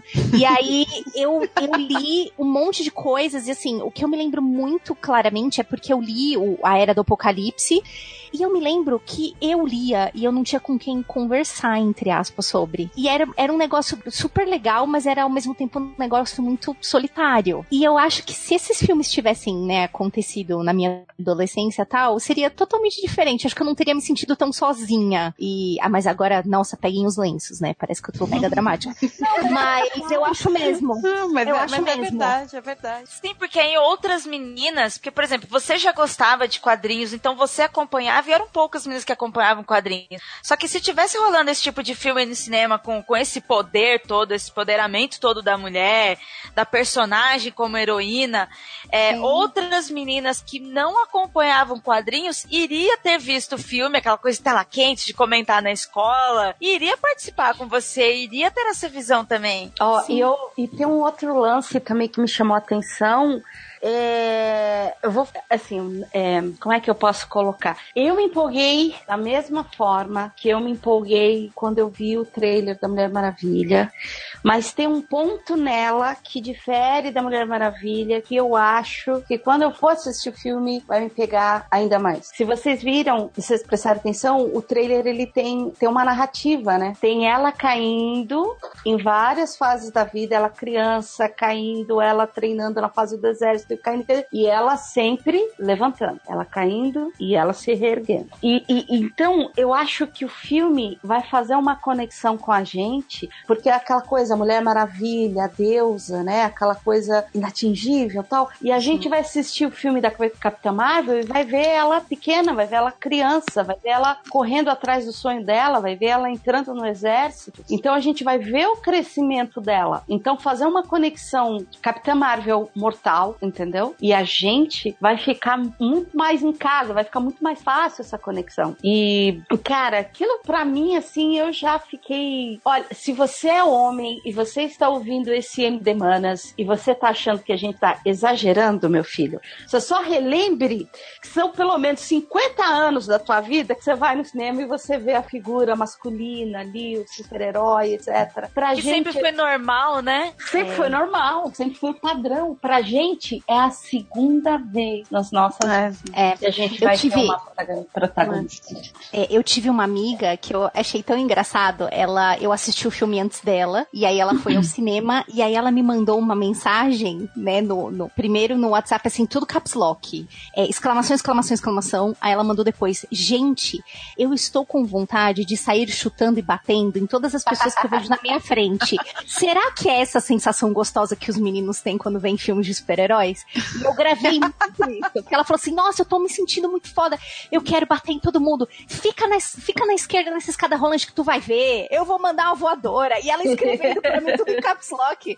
E aí ela mandou, né? Nossa, será que é isso que os meninos sentem quando eles veem um super-herói na, na tela? Ai, Como isso é lembrando. Meu, a Mulher Maravilha saindo ali da trincheira e subindo, sabe? E, e pegando o escudo dela. Aquela cena toda, cara, aquilo me deixou. Era um misto de eu estar arrepiada, eu querer chorar e dentro do meu cérebro eu gritava: É isso, cara! É isso que eu queria! Representatividade! Ver alguém na tela e eu pensar: eu quero, eu quero ser essa menina, eu quero ser essa menina. Não porque ela é linda, maravilhosa, tem um corpão, etc. Porque geralmente quando a gente é adolescente, você vê uma garota bonita, você fala, ah, eu queria tanto, pelo menos minha cabeça era assim. Não, e você quer ser uma mulher simplesmente porque ela é fodona, porque ela é poderosa, entendeu? E isso é novo e, e pra gente, e, meu, Capitã Marvel, eu tenho o feeling que vai levar isso. Ah, tipo, mas ter o sorriso da Gal Gadot não seria ruim não, velho, porque... Tipo, Ah, ela é... É tudo, né? É, não, é gata, né, gente? Vamos, vamos Tipo, falar. não é, o- é, é, é o que vocês estão falando, assim, e eu tô, tipo, rindo besta aqui olhando pra televisão, porque foi exatamente esse, esse sentimento que eu tive. Eu me senti que nem criança mesmo. Eu lembro que tipo, antes eu já tinha comprado camiseta da Mulher Maravilha, e não sei o quê, e eu tinha, eu já tinha do Batman, eu tinha, né, acho que umas duas camisetas do Batman já, mas eu nunca tinha comprado uma da Mulher Maravilha pra mim. Até porque não era tão fácil assim de achar. E eu lembro que logo depois que o filme saiu, eu, eu ia dar aula tipo, com, as, com as camisetas da, da, da Mulher Maravilha, as minhas alunas começaram a, a tipo, achar massa, tipo, porque eram a maioria, né, tipo, eu dava aula pro sexto ano, então eram, tipo, 11, ou entre 12 e 13 anos de idade, alguma coisa assim, e elas tipo, não, não curtiam muito, e acharam massa o filme, sabe, de, exatamente por essa questão de, de representatividade, de, tipo, de poder, de saber que, caraca, foda, eu quero ser isso quando eu crescer, eu queria poder fazer isso. E até pra ecoar um pouco do que, que a Ju falou, eu tô aqui pensando em quando eu era mais nova e eu sempre curti quadrinhos, videogame, RPG, é, filme de ficção científica e tô aqui lembrando de como eu só tinha meninos pra conversar a respeito, saca? E os meus os, os amigos com quem eu, eu falava sobre isso eram todos meninos, eram os meus amigos que a gente trocava revistinha e tudo mais. E apesar de eu curtir muito, eu tô lembrando aqui do sentimento de inadequação que isso trazia, saca? Porque as minhas amigas, cara, elas simplesmente não faziam parte disso. E pra mim, é, é, é claro que eu tava ali fazendo as minhas coisas, mas ao mesmo tempo, quando você não se identifica com as amigas, né? é, Cara, é, é, é muito doido. E ouvindo agora você falar das suas alunas de 12, 13 anos que começam a curtir essas coisas e, enfim, estão descobrindo outras coisas pra curtir, é, cara, isso, eu acho que é isso que me deixa mais feliz, assim, de ver esses filmes, que é, é uma geração nova que vai crescer com outros problemas, com certeza, mas tendo heroínas pra se identificarem e, enfim, se juntarem em torno, saca? Então, é muito legal. Tendo Sim. referência, né? A Exato. gente, foi, a gente foi uma geração sem referências. Assim, é, a Eu ainda tive não- Princesa Leia, vou lembrar aqui. Verdade, verdade. A Princesa Leia foi a minha referência, mas ela era, é- ela era uma referência que eu não compartilhava com muita gente, saca? Porque, não, e até porque eu acho que, eu não sei, a, a- eu nasci, tipo, naquela geração de que não, eu não vi Star Wars no cinema e já não tava mais tanto passando na Globo, né? Já não era um filme que reprisava tanto e não tinha ainda tipo, saído o- o- os filmes novos ainda. Então, tipo, naquele. Tipo, né, quando eu tava já entrando na, na adolescência, começou a sair e, e aí você, tipo, não tinha. E não tinha Princesa Leia, a Uhum. Amidala não é, não é uma né, referência de personagem Não, foda. Ela não é a Leia. Não. Não. É, e aí a gente meio que ninguém cu- curtia muito Star Wars, sabe? De, tipo, porque, sei lá, né? tipo, ficou muito tempo sem ver. E, e- então, tipo, tem essa, tinha esse, esse espaço de tempo. e Os primeiros filmes também não foram muito ruins, então também não, não animou a galera no cinema. Tipo, os fãs antigos foram, mas assim, quem foi tentar assistir não, não teve. Então, é, a gente teve em desenhos, assim, foi Mulher Maravilha na Liga da Justiça, né? No desenho da Liga, que era muito bom, mas é, não era todo mundo que tinha acesso pra assistir direto. É, eu lembro que eu, eu assisti o Batman na TV, e, mas não a Liga também, tipo, era, a, Mulher Maravilha não aparecia sempre. E era, porra, quando aparecia a Mulher Maravilha, a Zatanna, no, tipo, no mesmo episódio, eu assim, tipo, para! E, que, co- e, tipo, e hoje você tem muito mais opções e você, tipo, pra um grupo maior, porque, tipo, mesmo se não é desenho animado, tem menina que, sei lá, não gosta de desenho de herói, não é aquela coisa pipocona de cinema. Ó, Então, eu, é- eu, eu, assim, só é, alinhavando com algo que você falou, nossa, Júlio, eu pensei agora. E você já parou pra pensar que a gente hoje, a gente tá chegando numa fase que a gente não tem só um tipo de super-heroína, tipo a super fodona, super forte, etc. A gente tá, a gente vai começar a ter outros tipos de super-heroína na telona pra gente admirar e pra essas meninas crescerem pirando e admirando. Gente, a poder... o que, que foi a Poderosa no cinema? Não foi de 2018, mas, né, vamos, vamos lembrar da, dela também, né, de Mad Max. Porra, que, que, que mulher foda. Sim. Meu, Furiosa, putz, grila, cara. Não, e ali eu fiquei né? Pra quem você Eu me quiser. empolgo. A Shuri. A Shuri é maravilhosa. Nossa, gente, eu, eu- a Shuri foi um dos personagens que eu mais gostei. Então, ela Do- tava ali na dela, ela era um gênio, e ela mesmo E- tinha personalidade, era tridimensional, era divertida. Ela era engraçada. É, exatamente. Ela era, era tipo, eu queria que ela fosse minha amiga, sabe? Tipo, De rolê. é, eu, eu, Fala, eu queria. Cris, fala da Furiosa também, Cris. Gente, daqui a pouco a Cris precisa sair. Ah, É, Ah, é. Então, eu vou dar pra ela falar mais um pouquinho e vou puxar o assunto da CCXP, porque eu quero falar, Adri, de você e da Cris na CCXP, Ah. tá? Eu acho que é importante a gente citar isso. tá bom. Desculpa interromper vocês. Palestrinha! Ô, galera. Não, desculpa eu ter que sair mais cedo. Mas enfim. Cara, a Furiosa. De quando que é o, o Mad Max mesmo? 2000 e... 17? Acho que é. Não, não. Já é antes. É, é antes. É antes. Porque eu me lembro que. 2015. É, a gente fez o painel das Furiosas lá no CXP, eu e a Rebecca Puig lá, que a gente já, já tava justamente falando das personagens, né? E, nossa, sei lá, eu acho a Furiosa maravilhosa, maravilhosa, maravilhosa. A Shuri também é outra. Ah, eu eu tô, tô muito feliz, muito feliz com a quantidade de, de... Bom, vocês todas já falaram várias coisas, né, que, que, que se eu ficar só repetindo vai ser chovendo molhado. Questão da, de, de ter alguém pra se espelhar, essas coisas assim. Eu, eu, me, eu me sinto voltando a ser criança, assim, quando eu vejo personagens assim, que eu fico, pô, sabe? É, é, é essa, essa eu me identifico, entendeu? É, estou, estamos deixando de ser invisíveis. Eu acho isso muito foda. Sensacional. É. E você falando isso, deixando de ser invisíveis, Cris, aproveitando você aqui, você que, além de consumir esse conteúdo, você é uma produtora. Você e a Adriana aqui são duas produtoras de conteúdo nerds, cara. Olha só que foda. Meu, falem vocês um pouquinho sobre a CCXP, participação feminina. Caralho, mano, o aumento do público feminino, o aumento da participação feminina ali na Artisteles. Depois ainda vou chegar na Ju, porque em 2017 a Ju fez uma entrevista com várias quadrinistas da CCXP e naquele ano foi super negativo o programa porque todo mundo só tinha reclamação. E esse ano a CCXP, a mulherada deu uma virada do caralho, gente. E tudo isso por vocês. É, nossa, a gente. Eu não sei se eu já cheguei a contar aqui no, no MD Manos ou MDM, que desde a primeira CCXP a gente participava de um grupo Mulheres em Quadrinhos, uma coisa assim, um grupo de, de Facebook que eu até costumava administrar antes, mas aí não consegui mais. E aí passei o bastão pra Rebeca Puig, que é do Nebula, né? Ela já participou aqui no Badernista dos MD Manos, ela participou. E aí ah, a gente mandou uma carta, né? Eu me lembro que na época a gente mandou uma carta ah, pro pessoal da CCXP dizendo, né, questão de representação feminina e tal, tararã, que tava meio ah, tava meio baixa assim, né? Tipo, que- questão de convidados e tal. Na época eu acho que era só, eu acho que era a primeira CCXP e de convidada mulher eu acho que só tinha Luca Fage nos ah, em questão de quadrinistas, assim.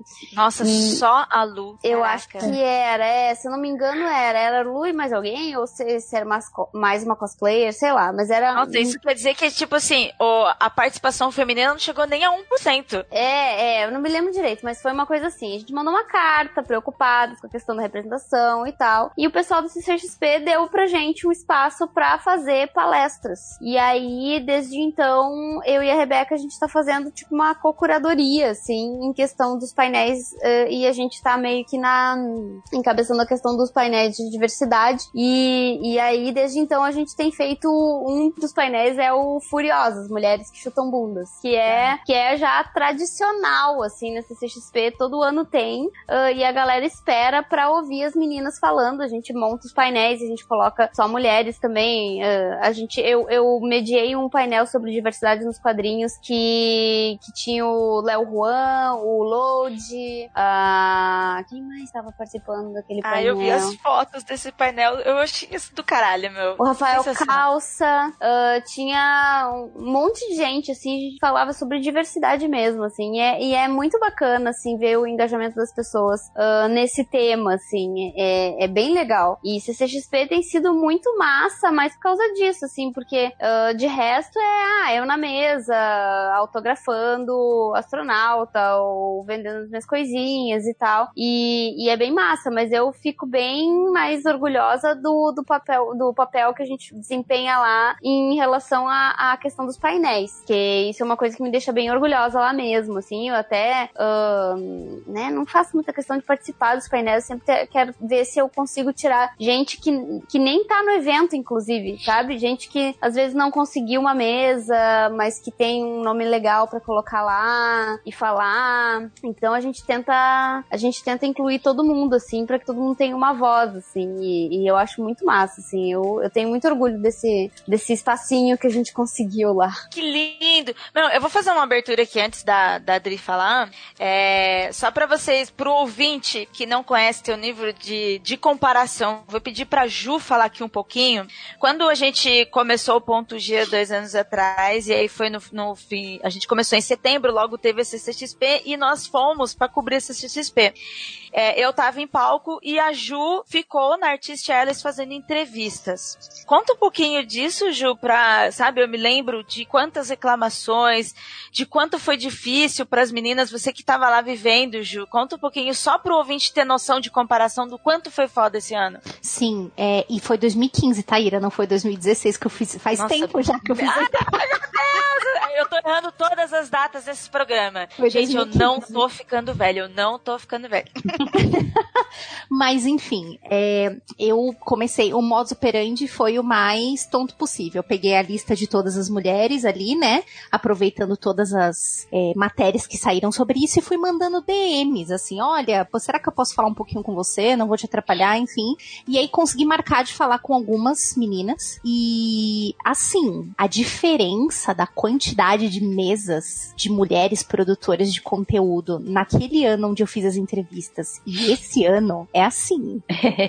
é muito diferente. É, foi a primeira vez que o meu marido foi numa CCXP, porque a nerd da casa sou eu. E aí eu sempre falava: vamos, vamos, é tão legal, você vai gostar, tem coisas que você vai gostar. E aí ele acabou aceitando o convite, acabou adorando, falou que ano que vem quer fazer até cosplay, ficou super feliz.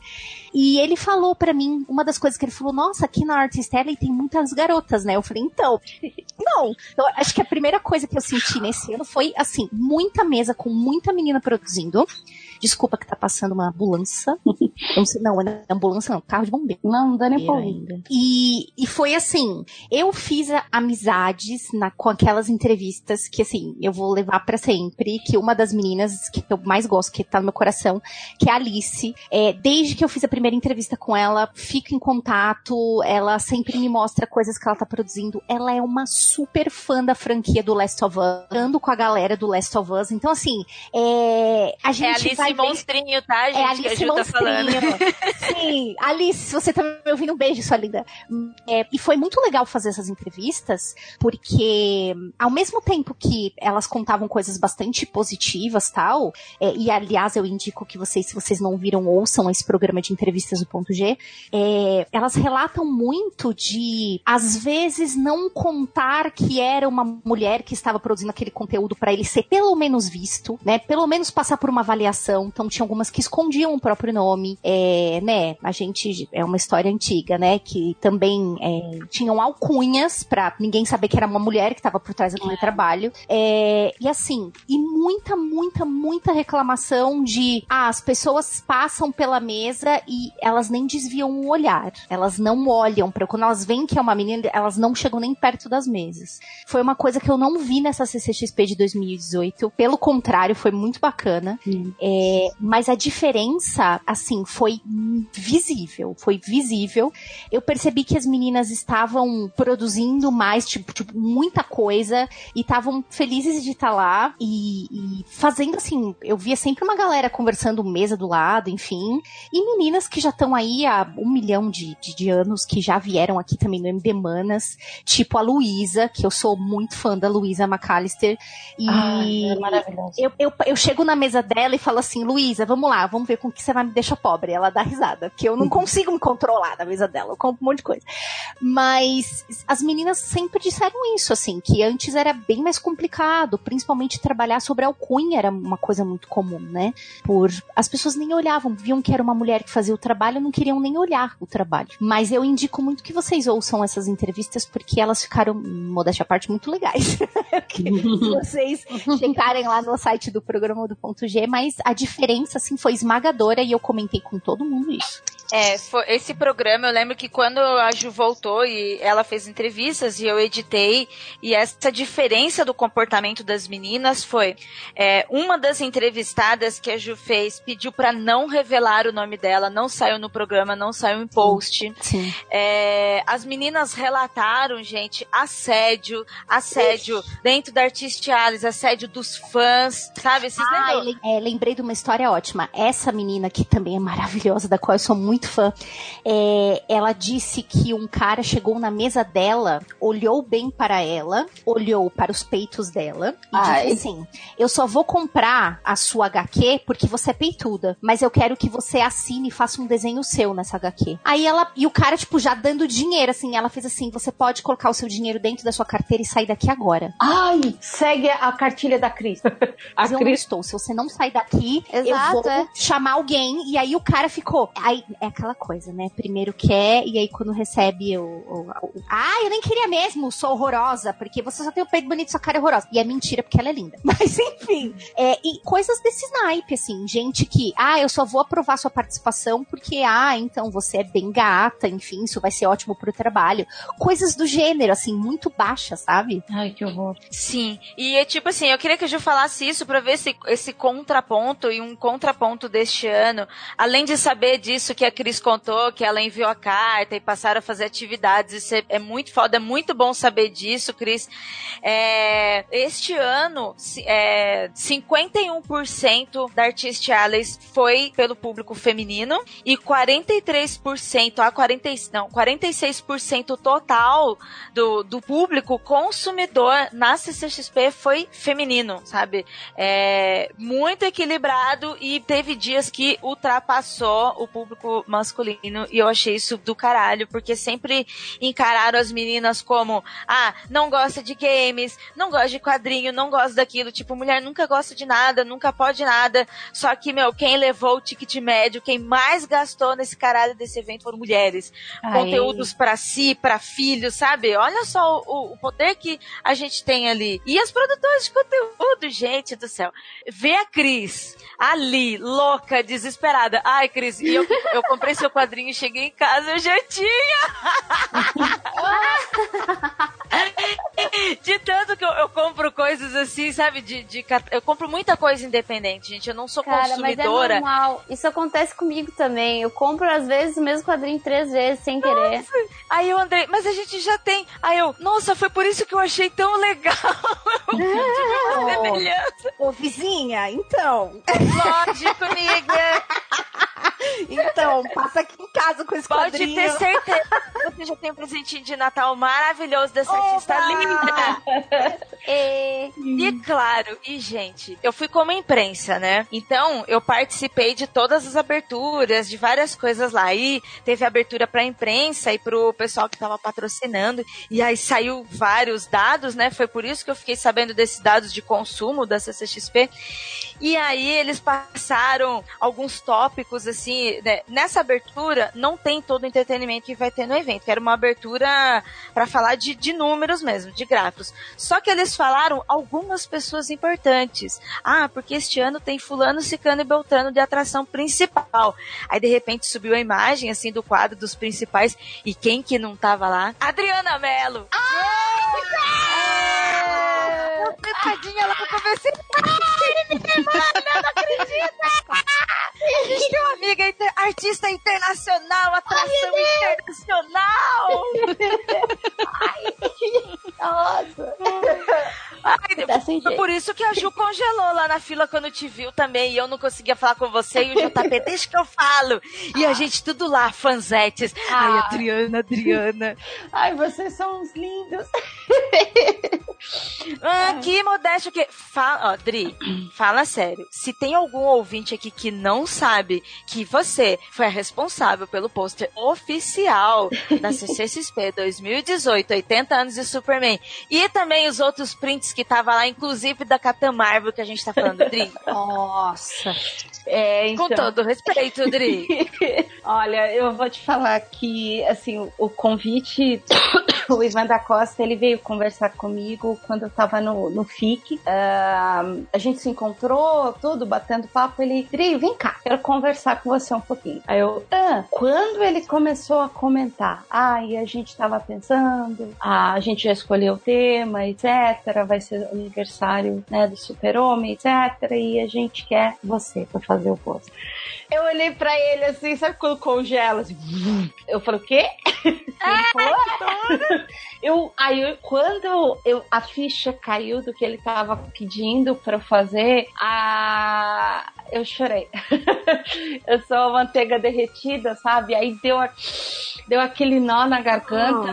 Que eu, eu falava, caramba, meu, olha quem, quem fez os posters né, nas outras edições. E, sabe, pra mim, assim, foi uma honra gigante, gigante, gigante ter, ter sido convidada, não só por ser é, a CCXP, mas por ser no ano de 80 anos do, do Super-Homem. Então, E o ano assim, do podcast, né, tudo junto. Então, assim, foi, cara, foi assim, foi uma emoção assim gigante, gigante, gigante.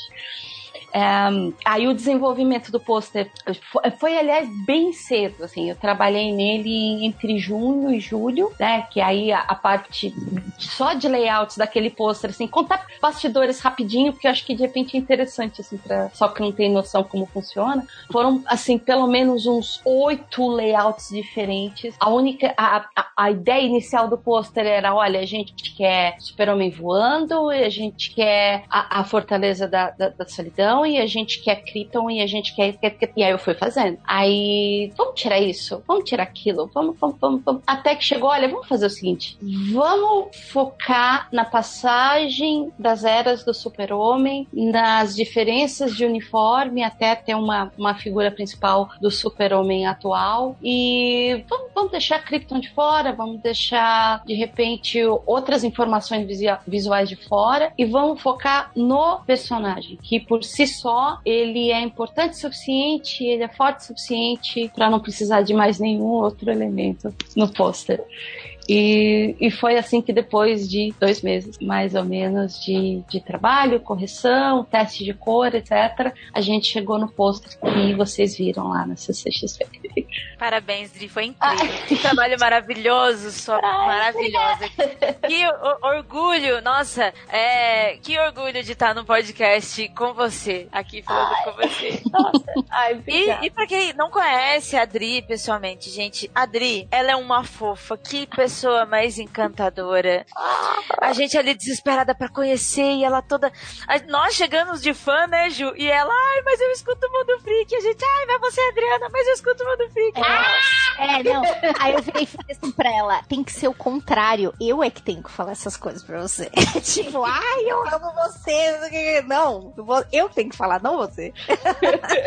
Ó, eu posso comprovar o fato da fofice, porque é, eu tava muito triste no dia da CCXP, porque eu não tinha conseguido pegar o pôster. Eu sou muito fã do Super-Homem, é o meu herói favorito. E aí eu não peguei o pôster, eu tava mó triste. Eu cheguei pra Adri, fui lá conhecer ela, ela é linda. E aí eu contei pra ela da minha saga. Ela parou, não, pera aí, rapidinho. Aí pegou do lado assim, oh! Aí, poxa, na minha frente, cara, foi um momento. Foi muito. Eu fiquei muito feliz e, tipo, tá aqui guardadinho que eu vou emoldurar e vai estar em destaque na minha parede, assim. Foi uma CCXP muito, muito especial por conta desse momento, assim, definitivamente. Ai, não, Priscila, imagina, eu sei o quanto você é apaixonada pelo Super-Homem, até quantos MDMs eu ouvi desde lá de trás você participando e falando do quanto, né, ele é o teu personagem favorito. Aí eu- a gente conversando, falei, não, não, não, você precisa ter o pôster. tá aqui. Não, eu fiquei, eu fiquei mega feliz e eu, eu é, enfim, eu me sinto até orgulhosa e, e feliz de estar participando do podcast com você. Sou sua fã. Ah, eu vou chorar. Nossa, pareceu aquela cena de filme, sabe? É, a, a Procila de 10 anos naquela aventura pra conseguir e a Adriana, a heroína, entregando. Olha, aquele dia de CCXP, o sentimento foi quase esse, cara. Eu vou te falar que foi difícil. Não, aí é porque tava, tava muito difícil realmente pra conseguir. Eles estavam fazendo o seguinte: eles estavam distribuindo 100 pôsteres por dia lá na área de, de foto e autógrafo, mas pra conseguir o pôster lá, você tinha que ir cedo, pegar a. Eles estavam distribuindo senha, né? Distribuindo a pulseirinha e tal. E era 100 por dia e acabou. Então, aí aqueles. Ó, é que também foram as. Uma série de coisas acabaram dando certo. Depois do último dia é, de, de, de- Enfim, já tinham acabado os 100 posters diários, assim, da, da, da- do domingo. A gente achou alguns extras. Então, eles acabaram dando tanto pra mim quanto pro Cafage e a gente levou pras nossas mesas, né? E aí, quando eu vi a, a Priscila, eu falei: peraí. Ah, essa, essa CCXP pra mim vai ser assim inesquecível por uma série de coisas e é, eu vou contar assim um perrengue que eu passei no primeiro dia porque teve gente que passou na minha mesa no preview night e falou pô Dri, você não tava na mesa? Passei lá na quarta noite a mesa estava vazia. Caruso até tirou sarro foi lá na mesa vazia tirou foto. Depois ficou me trollando mas é que por vamos simplificar assim por um problema com a gráfica eu cheguei para retirar os posters os prints na quarta-feira não tinha nenhum pronto tinha nada. Zero zero zero. Aí eu fiquei desesperada eu ai meu Deus o que eu vou fazer o que eu vou fazer o que eu vou fazer?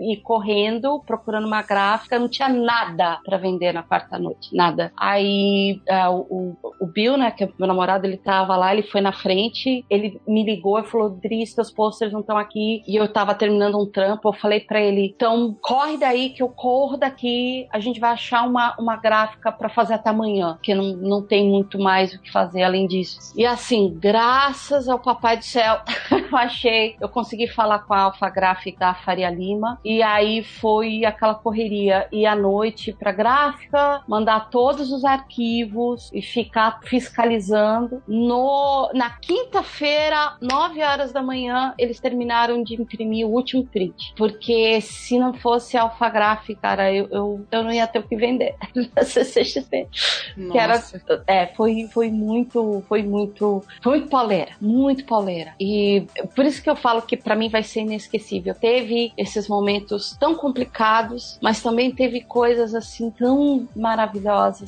tanto pelo por rever vocês, porque tem um- um- uma coisa também, né? Os artistas, ahm, ou- ou a gente, o pessoal do podcast também, cada um mora num lugar diferente. A, a gente mora todo mundo muito, muito distante. Então, tipo, a Cris mora no Rio Grande do Sul, a gente acaba se vendo na CCXP, é, nesse, nesse tipo de convenção, né? Então, pra gente, a CCXP também é um ponto de reencontro, né? Com amigos que de repente faz um ano que você não vê ao vivo ali de cores, né? Teve também todos os convidados que esse ano, nossa, o Lee Wicks maravilhoso, o, o Tom Grumet e a esposa Nancy, super gente boa. Sabe, é, é aquele nível de artista, é aquele nível de convidado que, assim, a sensação é que, tipo, aquele teu tio legal que, que você encontra às vezes na reunião de família, sabe? Assim, completamente desprovido de, de qualquer tipo de soberba, super disponível, simpático com todo mundo, escondendo o cansaço e disponível para os fãs, sabe? E a gente teve a possibilidade de conversar com eles, fazer amizade com eles, é, o- os, os painéis que a gente acabou fazendo. ahm, então, assim, para mim, essa CCXP foi a melhor da- das cinco edições, assim, parar. Pelo pôster, pelas amizades novas que eu fiz, pelos amigos que eu revi. Pe- um- uma coisa incrível, duas coisas, na, na verdade, assim, surreais. A primeira é, uma semana antes eu recebi um e-mailzinho assim, não, na verdade uns 10 dias. Dri, você quer participar de um- uma batalha de, sketch? Eu, tá, mas como é que funciona? Ah, não, vai ser você, mais três desenhistas tal, e, e aí vai ter disputa um contra o outro, e aí no domingo vai ser a, a final, patrocinada pela, pela Ford e tal. Eu, tá, tá, tá bom. E com, como é que vão ser as batalhas, né? Aí a resposta foi: ah, a primeira batalha é você contra o Ivan Reis. Eu falei, o quê? Vocês estão malucos já dá, já dá o prêmio pro Van Reis, né? Porque, pelo amor de Deus. E no fim, para minha surpresa, assim, um dos, foi, essa batalha em si acabou sendo uma das coisas mais divertidas para mim nessa CXP, porque tinha o, o host era o Didi Braguinha. A gente tinha 15 minutos por batalha, o tema ia de X-Men 55 anos até Stan Lee, um, e você, poder, você podia desenhar absolutamente qualquer coisa em 15 minutos com aquele tema. E com a participação da plateia, e todo mundo gritando e fazendo bagunça, e o Didi Braguinha levantando o povo. Então foi divertido pra caramba, pra caramba. E, e foi um, um formato que acabou dando tão, tão certo que já ouvi que pro ano que vem já tá garantido de novo. Ah! E eu, delícia! E quem ganha somos nós! é, assim, aí no, no, no, final era eu e Ivan Reis, e na outra disputa era o Mike Deodato e o Danilo Beirute, né? E que, aliás, todos os quatro, né, já, já bateram carteirinha aqui no, no MDM. É, então foi divertidíssimo, eu nunca tinha participado de nada nesse formato. E a outra coisa sensacional também foi que assim, as sessões de autógrafo junto com o Cafage, né? O Vitor Cafage eu já conheço de outras CCXP, sempre, assim, sempre foi um doce de pessoa, a esposa dele também, assim, maravilhosa. São amorzinhos demais, né? Mas, eu sou muito fã deles. Eu também, eles são, assim, nossa, maravilhosos. Uh, e, e, assim, uma das coisas mais surreais é que no último dia, na última sessão de autógrafo, uh, no domingo, acabou juntando todo mundo no palco. Que, que essa sessão de autógrafo ela ficava assim, tipo, num palquinho, mas era sempre eu e o Vitor, eu e o Vitor. No último dia, calhou de todo mundo estar tá no mesmo horário. Então, Tom Ellie, o Mano Bennett, o, que é o, o, o Azog, né, no, no filme do Hobbit, uh, o, o, o Jared Way, o Gabriel Bar, e do meu lado, literalmente, do meu lado, o, o Zachary Levi. E assim, ele chegou, sentou, e eu e o Victor, né? Cara, mas tá só último dia, tá só a gente. Eles falaram que o né? Os outros caras vão vir, será que vai mesmo? Aí a gente brincou, olha, se sentar do teu lado você tira foto, se sentar do meu lado de foto, a gente vamos fazer a selfie funcionar. E aí teve um momento bizarríssimo que era o Zachary Levi, eu, o Cafage, o, o, o Jared Way e o Tom Welling, assim, um do lado do outro. Eu falava pro Cafage, eu falei, meu, que, que, que coisa, que, que, estrelas que se juntaram, assim, pra dar certo da gente estar tá aqui, do lado desse cara. Assim. Que legal, meu, que sensacional. Deia, você foi na, na CCXP? Você foi ver a tua irmã lá? Eu fui, foi, fiquei toda emocionada, né? Hashtag orgulho da família. eu Ó, fui na sexta-noite. Deia, e eu sempre digo uma coisa, meu, ninguém, ninguém me convence que a Adriana tem uma filha desse tamanho. Não, não. Total.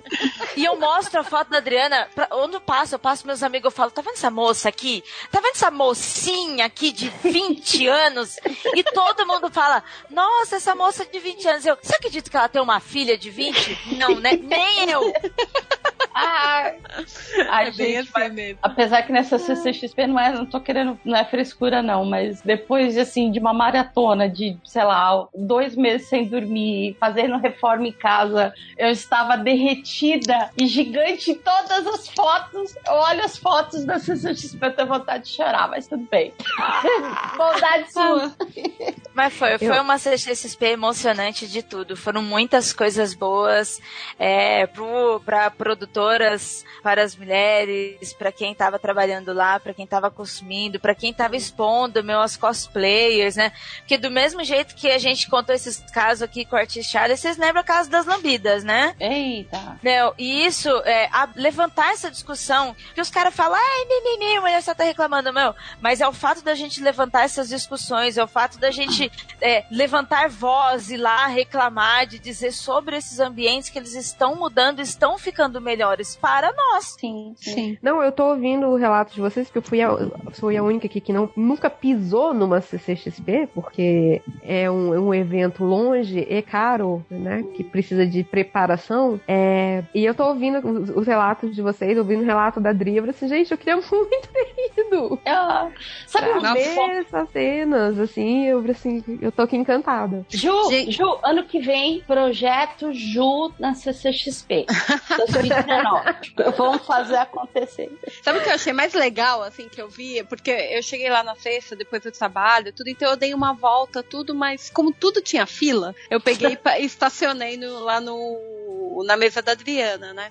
E aí eu fiquei lá, tudo, eu vi a galera vindo, olhar. Meu, é tipo assim, fora os, o cosplay que, cosplay que tava lindo, tipo, eu fui no primeiro e no segundo ano, terceiro e quarto ano eu não consegui ir. Eu falei, gente, que evolução, que coisa linda, muito bem feito tudo, o negócio de cos pobre ficou muito para os outros anos, assim. E o respeito, o carinho do pessoal, você vê que a galera vem, troca ideia com ela, tudo. Independente de ser minha irmã ou não, mas eu, eu olhando como artista, entendeu? É, é muito legal isso, essa troca, essa energia que passa, tudo. Nossa, eu, eu fiquei, eu fiquei assim, caralho, que coisa linda.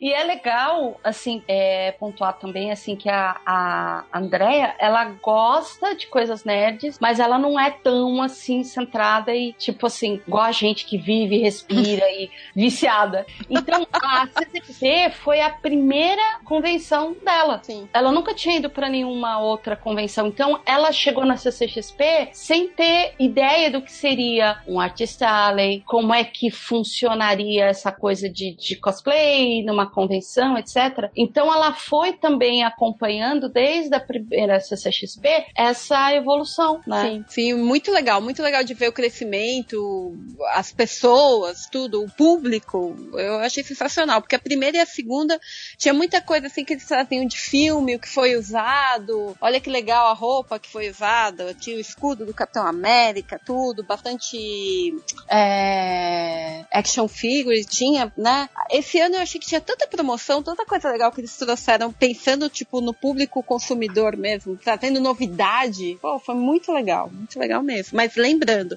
terceira e quarta CCXP eu não tava, né? Então, pra mim, a novidade foi essa, talvez já tivesse vindo de outros anos. Mas eu achei muito legal a evolução. Não, mas eu tive essa sensação também, assim, é, tinha muito, digamos assim, conteúdo Isso! quem não, mesmo que a pessoa não fosse visitar exatamente a Artist Alley, mas tinham outras instalações, né? Tinham outras marcas além de, Warner, além, além da DC, além de, de- das- da Netflix, tinham outras marcas que fizeram instalações também ali, né? Sim, sim, sim. E pra todo tipo, não era só pro nerd de quadrinho, era pro, pra, pegando todo mundo, toda a cultura pop ali, foi muito legal. Sim. Eu só reclamo, e novamente vou reclamar, que eu, eu achei horroroso a saída de lá. Eu Ah. acho que você chegar, o, o centro de convenções imigrantes é perfeito pra CCXP, tipo, muito legal, mas a parte de sinalização deles, a hora que você sai, você não sabe pra onde vai, meu, isso é muito ruim. E eu é acho que é um ponto que eles espaço. podiam, podiam melhorar. É Você do sabe- local de eventos. A- Aquele a- local tem esse problema. Então, a Nem- se você parar pra pensar, basicamente só se tem aquele bendito viaduto pra sair dali. Não, E- mas eles têm que indicar, gente, ó. O segundo ano eu saí de lá numa boa pra pegar o ônibus. Tudo bem, tinha uma puta fila, ok. Mas esse ano, você saía da área ali da, da exposição, você não sabia pra onde você virava, você não sabia se você ia pro lado da esquerda, da Sem direita. sinalização, é verdade. Não tinha, não tinha. Sim. Tava muito ruim. Muito Tanto ruim. que os outros anos, melhorar. nos outros anos, até no metrô, pra quem vai pegar a van, eles deixavam pessoas com camiseta, sabe? Com Isso. do evento, Isso. explicando. E também não tava tendo Não mais. tava, não tava. Esse ano eu fiquei procurando lá a galera, eu falei, cadê? Eu fui atrás do, do segurança lá e perguntei. Mas, meu, isso daí eu acho meio básico, assim. Isso eles têm que arrumar pro ano que vem. De resto, pra mim tava muito legal, tava muito show. Tudo, tudo tava muito legal. Cris, você voltou. Você quer falar mais alguma coisa lá de trabalho da CCXP? Ai, sim, na, na, na pressão, não sei. Lá, Assim do improviso, deu, deu tela azul. É. Ah, eu, eu não sei, tipo, é, é, realmente o, o centro de convenções lá é realmente é caótico pra sair, é, dá uma preguiça. Eu ouvi falar de um Uber que eu peguei uh, aí, aí pro São Paulo, que é, quando eles fazem o salão do automóvel, os caras lá parece que eles até improvisam umas rampas, uns negócios que é para facilitar o fluxo dos carros lá. Olha só. Aí eu, tipo, porra, né? vamos, vamos começar a copiar. É, vamos começar é. a copiar, de repente, alguém lá da CXP ir lá e, e, realmente e ver, dar uma olhada como é que eles fazem com os outros eventos, porque é, é bem, é bem, é bem isso mesmo. O, o, local em si é perfeito pro, pro tamanho da convenção que é, mas esse Mas pro... realmente, né? Tipo... É, essa saída é só pra, pra ajudar a gente, né? A gente sai de lá todo animado, todo feliz, quer continuar com a animação, não quer ficar tipo, puta que merda, não sei como eu saio daqui. É, todo mundo fica estressado depois, é horrível é, mesmo. É.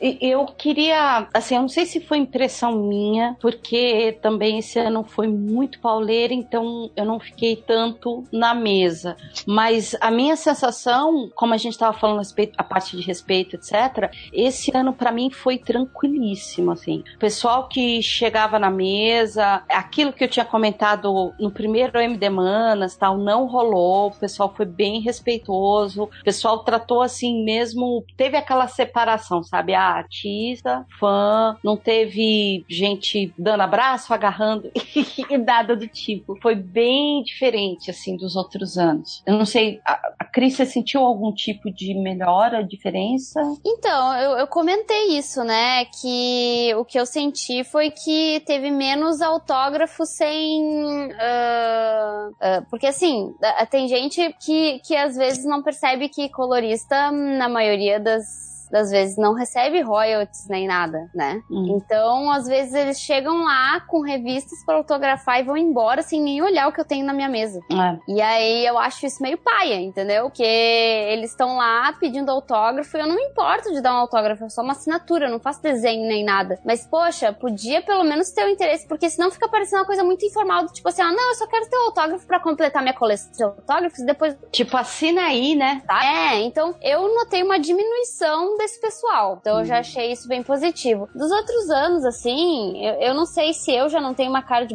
Eh, se eu já tenho uma cara de poucos amigos, não sei. Mas eh, eu não tenho muitas situações assim desse tipo, assim e tal. Ou eu simplesmente, sei lá, só não percebo mesmo que eu tô ali ocupado fazendo outras coisas. Se o cara vem e fala. É claro que sempre tem algum comentário ou outro sobre a minha aparência e tal. Eu, tipo, só, ah, sabe?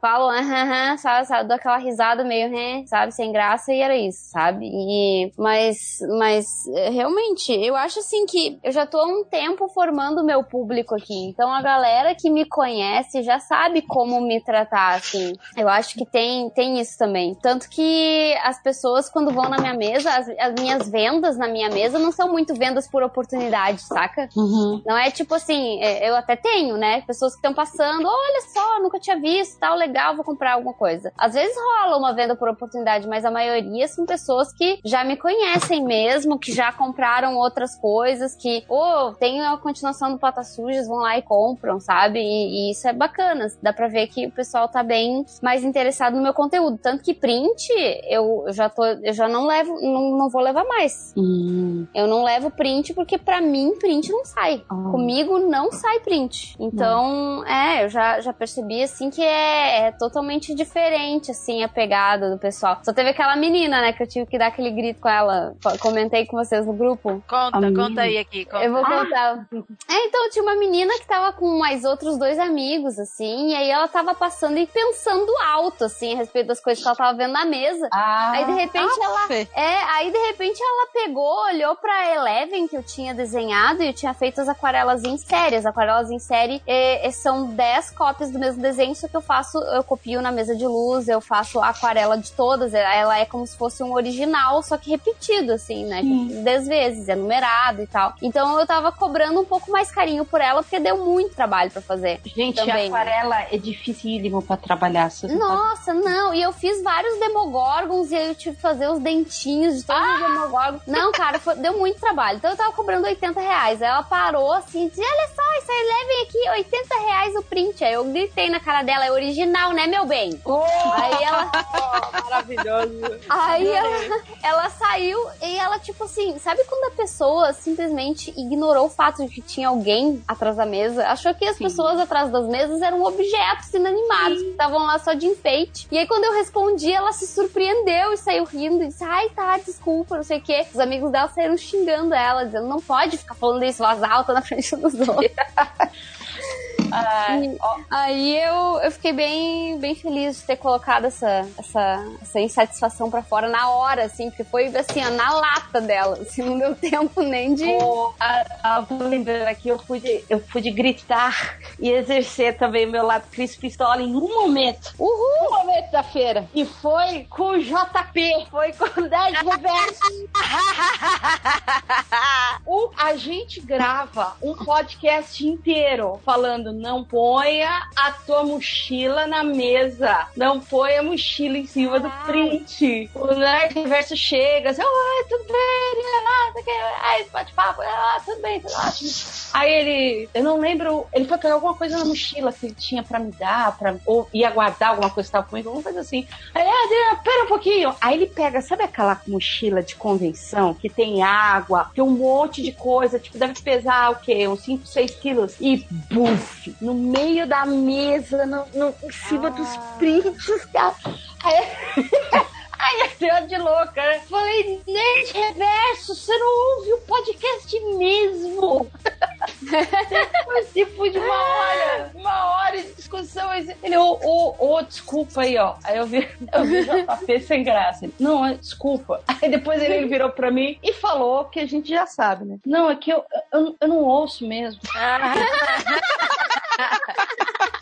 Eu parei de ouvir. Não, ele falou que ele tá ouvindo, só que ele tá com atraso de cinco meses nos podcasts. E ele não pula, ele faz questão de ouvir em sequência. Então, esse aqui, ele vai ouvir daqui cinco meses. Vai ter até esquecido que ele fez isso. Aí vai lembrar do esporro que eu dei nele na CCXP. Com o pri- Ainda bem que não amassou nenhum, porque senão ele ia levar um monte pra casa. Vai comprar todos esses aqui. Toma! É. Dri, nossa, Dri, eu- ia falar pra gente, pra gente pular pro assunto lá da Kéfera, mas antes da gente pular esse assunto, né, que eu vou pedir pra você entrar nele. Ai, Dri, eu, eu- gente, ouvintes, eu paguei um pau no meu Instagram com a foto da Dri. Eu fiz questão de pegar a foto da Dri, porque a Dri tirou foto com Tom Welling, gente. Ai, meu Deus do céu, eu só quase cantando Somebody Save! É, ele, na hora que a gente tava dando autógrafo, um- ai, aquele, o staff lá do CCXP, aqueles meninos maravilhosos, é, ele olhou assim, né, e eu tava com- brincando com o Cafage, né, falou, pô, a gente tá tão perto, a gente podia pegar autógrafo, né, aí um dos meninos do staff falou, ó, a gente pode conversar com o, que é uma figura, gente, que eu, eu aprendi essa palavra, foi a palavra do dia. Eu descobri que existe a figura do handler. Handler Ah, é basicamente o agente do artista ou do ator, do fulano. Você não fala com fulano, você fala com o tal do handler. E aí ele falou, mostrou, falou, ó, ela fez o pôster e tal, e ela tá aqui autografando também, você tá aqui autografar pra ela. Aí disse que o handler olhou, achou bonito, e, e- e até perguntou assim, ah, ela deve ter usado ele de referência, né? Se, se ele me perguntar, eu vou dizer que sim até o final dos meus dias. Apesar que não foi, não, mas tudo bem. E ele falou assim: ah, então chama ela aí, vamos tirar foto, se ela quiser autógrafo. Eu, ah, sim, eu quero! Ai, meu Deus! Aí ele, ah, Um beijo na boca. aí assim, ah, vamos tirar uma selfie? Aí eu, sim! Sabe quando a voz tá 10 al- assim, oitavas acima? E o cara é tão alto que eu esticava meu braço assim pra. Você sabe, né? Selfie boa tem que estar no ângulo e de cima pra baixo. Aí eu tentando assim, cara, não trava, eu não conseguia fazer ele entrar. Porque ele, é ele deve ter o quê? 1,86, eu acho, de altura. Ele é Caramba. muito alto. E, cara, foi 15 segundos assim. Aí tirou a foto, entregou o celular e tal. E eu só fiquei. Ai, desculpa o lado fãzinho, mas eu só ficava olhando os olhinhos azuis, assim, lembrando de Smallville, assim, que eu assisti, assim, da adolescência e tal. Foi, foi muito legal.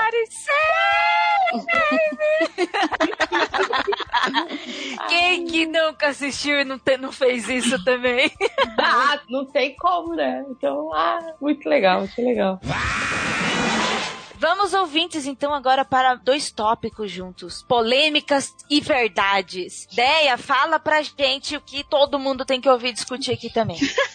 Então, o que rolou essa semana foi o que até a gente também vai falar do João de Deus, tudo, mas até que veio por cima de- de- desse assunto foi o lance da Kéfera, né? Que ela teve aquele, aquele auê todo do feminismo lá no encontro com a Fátima Bernardes, que ela acabou mandando o cara. Foi Calar uma a boca. patadinha. É, deu isso, isso. Mandou o cara calar a boca, que ele estava fazendo mansplaining e que ele não deveria explicar o feminismo ali, né? Foi mais ou menos isso, mas acabou reverberando muito tudo. Acabou até o, o Luba, que é outro youtuber, também fez um vídeo falando que ela estava errada, tudo. Aí pronto, ah, já estava no ventilador, tudo. E aí foi feio o negócio. Daí eu tava, já tinha lido tudo e hoje saiu, nessa última sexta-feira, saiu o vídeo da, Maria, da Maíra Medeiros explicando, né, o que, que foi tudo.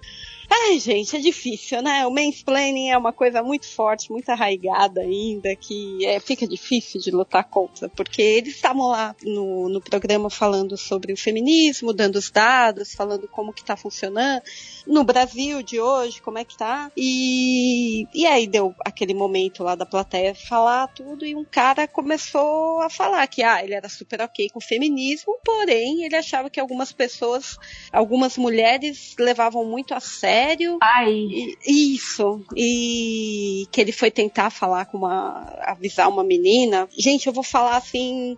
é, do meu jeito. Qualquer coisa, gente, procura o vídeo da Maíra Medeiros, que ela explica muito bem. Ela é muito didática e vocês vão se inteirar melhor.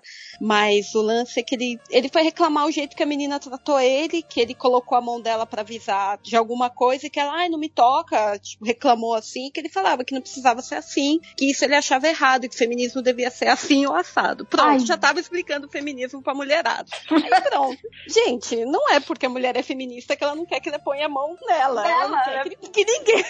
a gente tem o direito de não querer que ninguém ponha a mão na gente, né?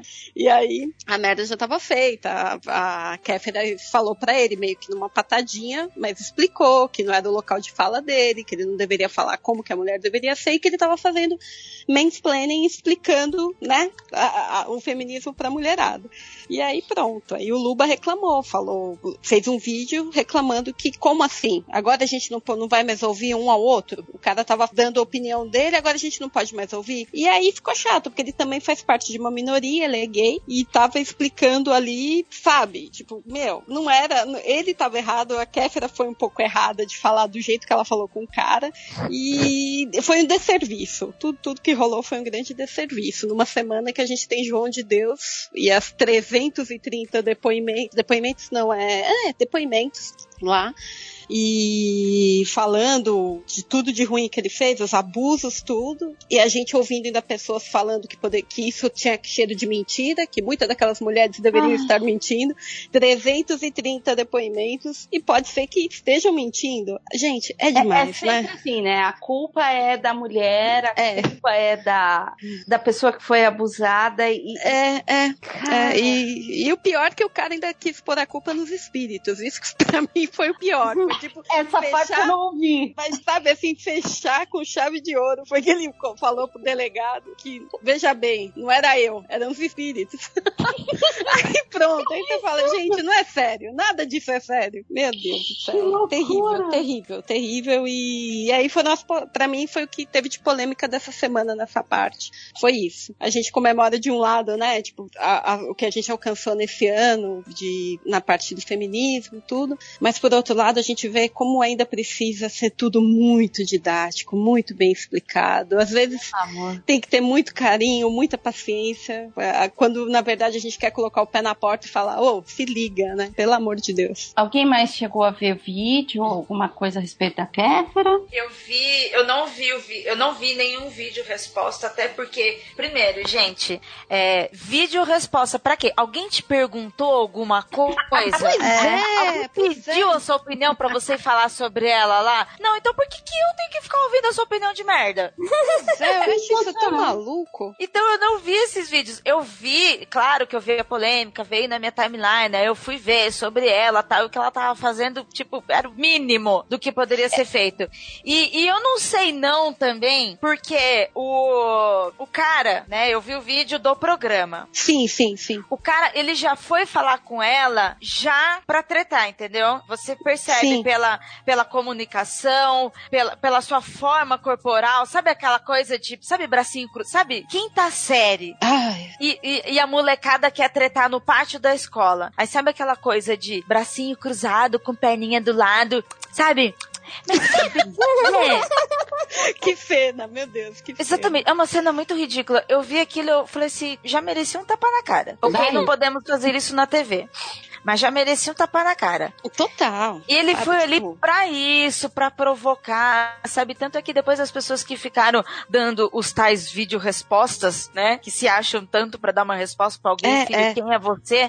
É, e até mesmo as pessoas estavam compartilhando, reclamando tal.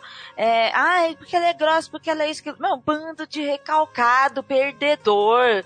Um bando, sério, de zero esquerda, inútil no mundo. Que amanhã vai morrer, não vai fazer falta. pra estar reclamando de uma youtuber, entendeu? Sabe aquela dor de cotovelo que nunca vai acabar.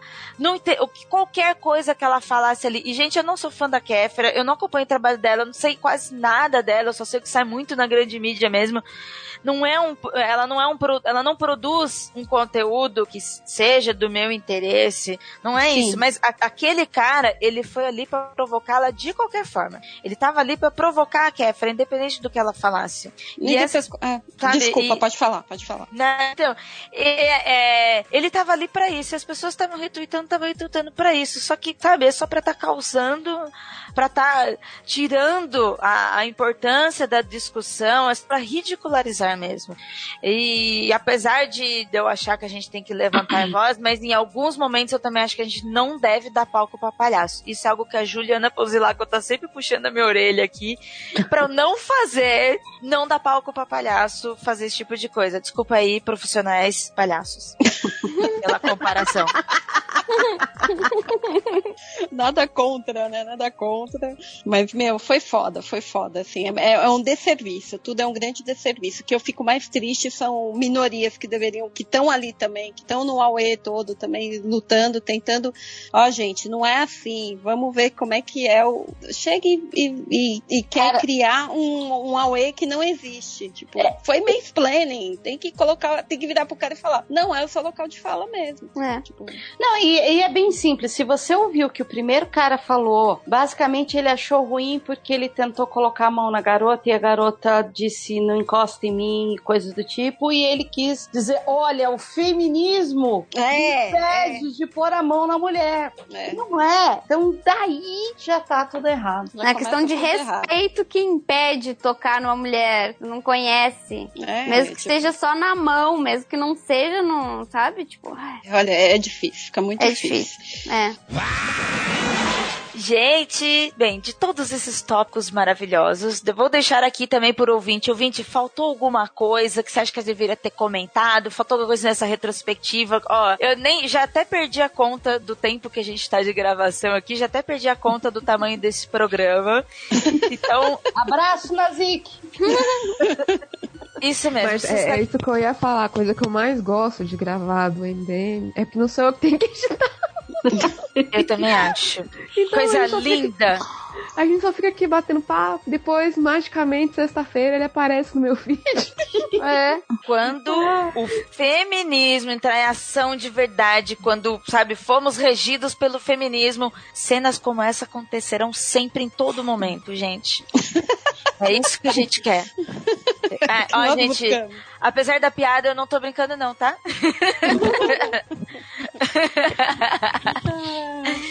Então vamos, gente, já que estamos falando de coisa boa, estamos falando de feminismo, estamos falando de mudanças, estamos falando de coisas melhores estão vindo por aí. Vocês viram, vocês ouviram, vocês que acompanham que saiu o primeiro MD Monas aqui no Melhores do Mundo, gente. Cara, é, saiu hoje, eu não sei se vocês chegaram a ouvir todo o. Eu ainda não consegui ouvir. Não ouvi Eu tudo. vi, eu vi. Ira, o que é o MD Monas? love. Excelente. pô. O MD é o Monas melhor meu, é o melhor, é o melhor spin-off do MDM, que é Cara. o melhor nome. Eu, eu, eu, eu É tô, ótimo, ótimo. Eu estou maravilhoso. arrasada que não é o nosso nome. Não, mas é igual o nosso, praticamente. O MD Monas, ele é um podcast especial aqui do MDM, do grupo Melhores do Mundo, feito por podcasters LGBTs, falando sobre representatividade, falando sobre conteúdo nerd, falando sobre tudo também. Só que com um outro olhar, um, ou- outros apontamentos de LGBTs. Assim como nós fazemos aqui o MD Manas, com o nosso olhar de mulher, com as nossas discussões, além do entretenimento em si, mas também com as discussões comportamentais, é o que eles estão fazendo lá. E ficou maravilhoso, gente. E o mais legal de tudo isso é que a, a galera, eles são ouvintes do MDM de muitos anos. Beijo. Drigo Menezes, beijos, beijos, beijos. E aí, quando lançou o MD Manas, eles curtiram pra caralho, eles apoiaram pra caralho. E aí eles, gente, vocês têm que falar sobre representatividade LGBT. E aí eu acho que a gente retweetou e o Change falou, então por que vocês não vêm falar aqui? Isso já faz alguns meses. E aí eles estavam conversando, conversando e finalmente saiu o programa, gente. Que legal, que legal. Sim, sim. Pô, Do 2018 terminando chave de ouro. Chave de ouro. Então você, ouvinte, acompanhe, compartilhe, indique para os amigos, indique para a família tradicional brasileira neste Natal. Olha que presentão de Natal. Você chegando lá na família, apertando o playzinho e saindo um MD Monas pra acabar. Pra acabar com Ai, que delícia. eu, eu- sabe, eu imagino assim, tipo, ligando o som e saindo arco-íris assim nas pessoas e transformando todo mundo, sabe? Show. Ok, a gente imagina, gente. e pra finalizar esse programa, a dicas da Juliana Pons. A gente foi lá no Mundo Freak, a gente foi lá no Magicano, a gente começou esse programa junto, tava aqui, e falamos sobre os solstícios de verão, e aí a, a, a Cris começou a falar, a Cris pode até repetir pra Ju aqui, que ela tava fazendo umas coisinhas pra ela, e eu também tô fazendo não só pro solstício de verão, gente, mas eu também fiz um, tenho feito algo por mim pra finalizar o ano, pra essa virada de ano, e foi justamente a Ju Ponzi, gente. Eu falo pra Ju que ela é minha mentora. A Ju não é só bruxa. A Ju é que nem aquele ser, só falta ela tá voando. Sabe aquele pet que fica voando? E aí, assim, meu, tudo eu corro pra Ju, tudo eu vou atrás da Ju. Ju, Ju, Ju, preciso de você pra fazer certas coisas na vida, porque eu só faço merda.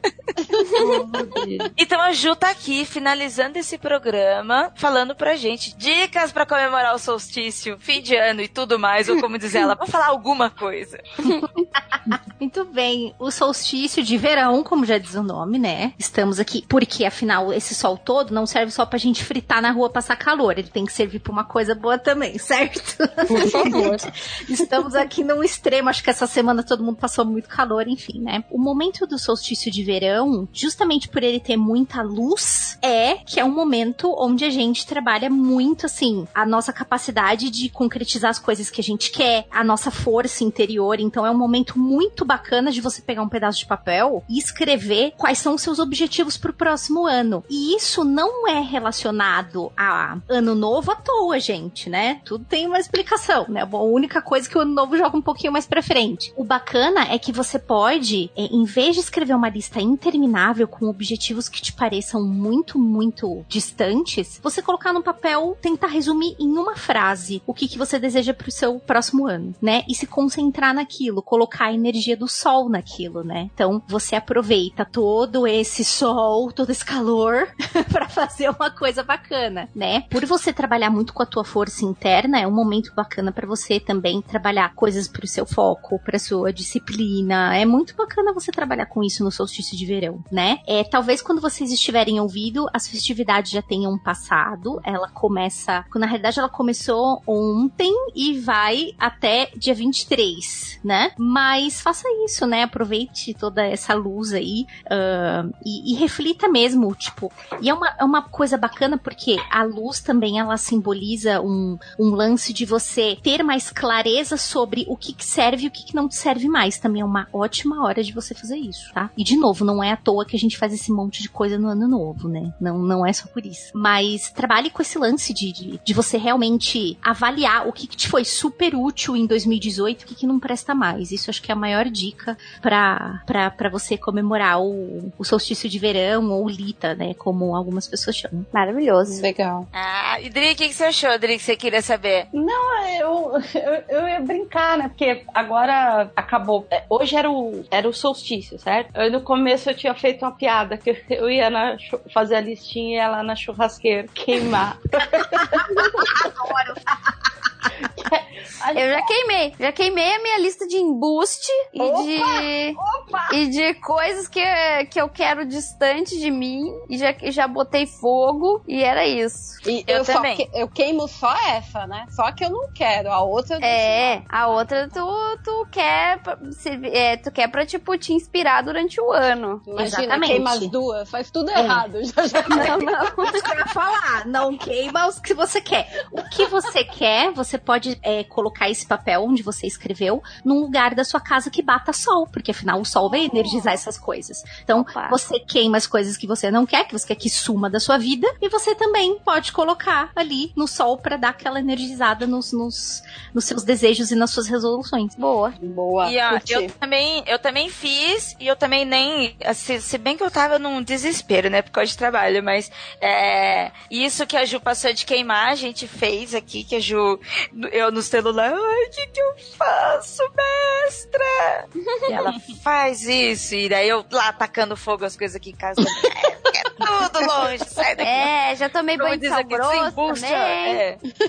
Tomei banho de sal grosso, acendi umas velhinhas. Só, é. eu tô Chutando tudo. O que não presta, é, então. Ó, e nada, nada disso vai me fazer mal, então eu, eu tô, tô fazendo de tudo. Bora tentar, né? O É, importante porque eu tô, eu tô me sentindo. E, é- não, e o, pior, e o melhor é que eu tô fazendo isso com uma good vibes absurda. Aí sim. Eu estou, eu Ai, que estou legal. a- ando super bem, super feliz. Esses últimos meses aí têm sido ótimos, estou com Ai. um humor maravilhoso e eu tô aproveitando isso pra só good vibes ano que vem. Exato. É isso mesmo. Ai, palminhas pra ela.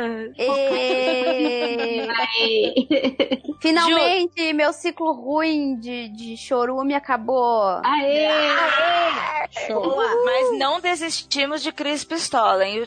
Continuaremos usando Cris Pistola, gente. Não, calma, gente. É, Cris Pistola é meu estado natural. É porque assim, ó, mexeu aqui, a gente, ó, vou soltar Cris Pistola, hein? É, é não. O poder da impaciência ainda, ainda possui ele. Eles Eu tô felizinha, tô felizinha aqui. Acontece uma parada que me indigna, eu já saio pistolando, assim, já não tenho nem. Eu, eu boto pra fora, é por isso que eu sou felizinha, gente. Ah, O negócio acontece, Boa, eu já boto boa. pra fora, entendeu? Aí vai embora e eu continuo felizinha. boa. Mandou bem. É, bem, antes da gente finalizar esse programa, eu fiz umas perguntinhas aqui, falei que a gente tava gravando de retrospectiva, então vou mandar pra vocês o tweet aqui no nosso chatzinho de conversa pra vocês verem, mas eu vou, eu vou, pra gente não demorar e eu não prender vocês e até pra ficar mais diverso, eu vou passar, vou perguntar pra vocês as perguntas, sabe, cada uma. Tudo bem? Posso fazer assim? Uhum. Fala do Fábio Farro pra mim. Tá bom, que eu já, já... Eu sei- ele, tá, inclusive. eu retuitei um monte de gente. Mas deixa eu ver, eu vou perguntar um pra Júlia, que tá mais quietinha. Júlia, cadê Diga, você. Júlia? Ó, do Change. Top 3 melhores filmes e piores filmes de 2018. Caraca, que sacanagem você perguntar isso pra mim. Eu não vou. Eu não assisti um monte de coisa. Não lembro. Ai, não, pá. Tá bom, vou te pra mudar, pessoa. vou te mudar. Peraí, vou Pergunta mudar. pra, pra outra Ju, vai. Você pergunta essa pra Ju, pra, pra, pra Ótimo, Ju. ótimo, ótimo. Ju, Ju Oi. Ponzi. Oi, oi. Três melhores filmes e três piores filmes de 2018 que você assistiu. Você é sua opinião, a voz da razão. Você vai definir isso pro universo agora. Meu Deus, que Exato. É, pode, posso roubar aí um deles ser uma série? Porque esse ano eu fui muito série, eu não fui muito filme, não. É, eu acho que número um do meu amor esse ano foi Residência Rio. A série Residência Rio. Ai, meu Deus. É maravilhoso. É um filme que tá muito fresco na minha memória, que eu vi há, sei lá, poucos dias e que me impactou de uma forma muito foda. Foi Roma, que, nossa, foi maravilhoso do maravilhoso. Ah, mais um filme muito bom que eu vi esse ano. Ixi. Tandam, tandam, tandam. Quer dizer que os filmes foram piores. É, então, pois é, eu fui, eu fui uma coisa muito séria esse ano, acho que por isso que eu tô meio pra trás. Mas. Ai, Black Klansman. Nossa, muito bom esse filme, maravilhoso. Se você não assistiu História Real, por favor, assista. Ai, eu quero assistir esse filme. Nossa, É maravilhoso, mara- maravilhoso. maravilhoso. Caraca. Então acho que, vou, bom, defini bem as- os, os três preferidos do ano. Agora, ruins. É. Nossa, eu assisti, Tandam. Eu assisti muito, que eu curto, bom, vocês já perceberam que eu gosto de passar medo, né? Eu gosto muito de filme de terror. E eu sou assim, uma metralhadora, tipo, filme de terror, opa, vou ver. E aí a maioria eu acho uma bosta. É. Assim, não. Então, vamos lá. Vamos ver uns. Eu, eu vou até abrir meu filmou aqui pra ver, só pra, pra lembrar mais ou menos dos, dos que eu vi.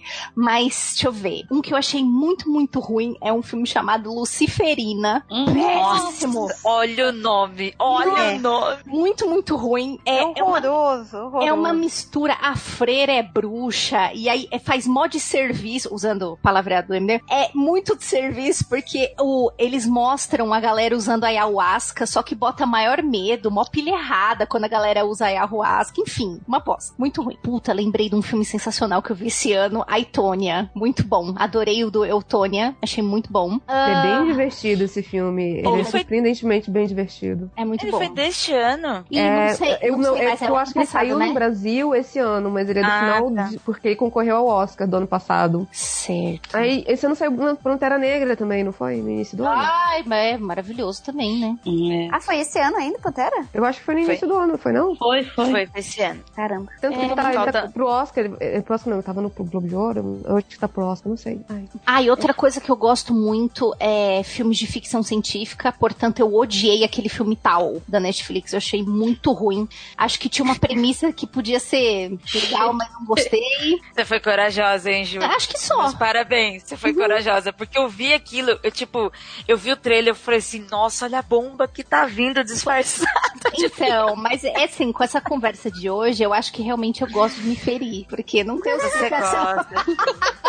Não tem outra explicação. Você tem probleminha, Eu Ju. acho, eu acho que eu tenho probleminha. Mas, ah, eu acho que é isso o que mais ficou, assim, que pegou. Então eu vou fazer o do arroba José Underline Banto, então eu vou fazer pra Júlia, já que a Júlia não respondeu, foi a pergunta pra Ju Ponzi. Júlia, quem você acha que foi tarde pra COV em 2018? Tarde pra Cova em 2018. Eita. Nossa, difícil essa. Quem que morreu esse ano, gente? Né? Morreu Ah, algum... pera. O, o Algum ex-ditador, alguma coisa? não, o Bush pai foi pra cova, que, né? Colo do capeta. Tá lá, sentado, muito Tá feliz. lá. Ele está batendo os papos com o Sadam. É. É, Esse, esse foi um que, que, que, que, né, já, já que foi tarde, né, deveria ter ido na década de 80, mas, né, resolveu ser presidente ainda, pena, grande serviço. É... Gente, quem mais morreu esse ano? Eu não me lembro do Bush pai ter morrido esse ano, gente. Não, Bush Pai não. Bush Pai eu sei que morreu esse ano porque, porque eu, a gente comentei isso em algum, em algum podcast que eu gravei. Nossa. E foi, foi agora no final do ano até. Então esse tava fresquinho. É, Esse mas- foi tarde, né? Foi É, esse, tarde. esse, não, esse, tipo, né, demorou pra ir, assim, pô, bicho ruim, 94 anos, filho da puta, ainda tava vivo. É, tá, ah, é, é- é meio, né, além de que mais que foi tarde, 2000, 2018, acabou alguma série interessante, 2018, que já deveria ter ido embora, minha, minha paciência acabou em 2018. Boa. É, deixa eu ver, assim, esperança no Brasil também. Ai, essa morreu de vez, socorro. Gente, eu, eu realmente não lembro quem, quem morreu. Eu não- normalmente eu não fico feliz com a morte alheia. Eu- Assim, né? eu- Estamos esperando aí mais uma cirurgia, vai que, né? Assim, ainda tem alguns anos, ainda tem início do ano aí pra ver se não, não morre aí um, um- um futuro presidente.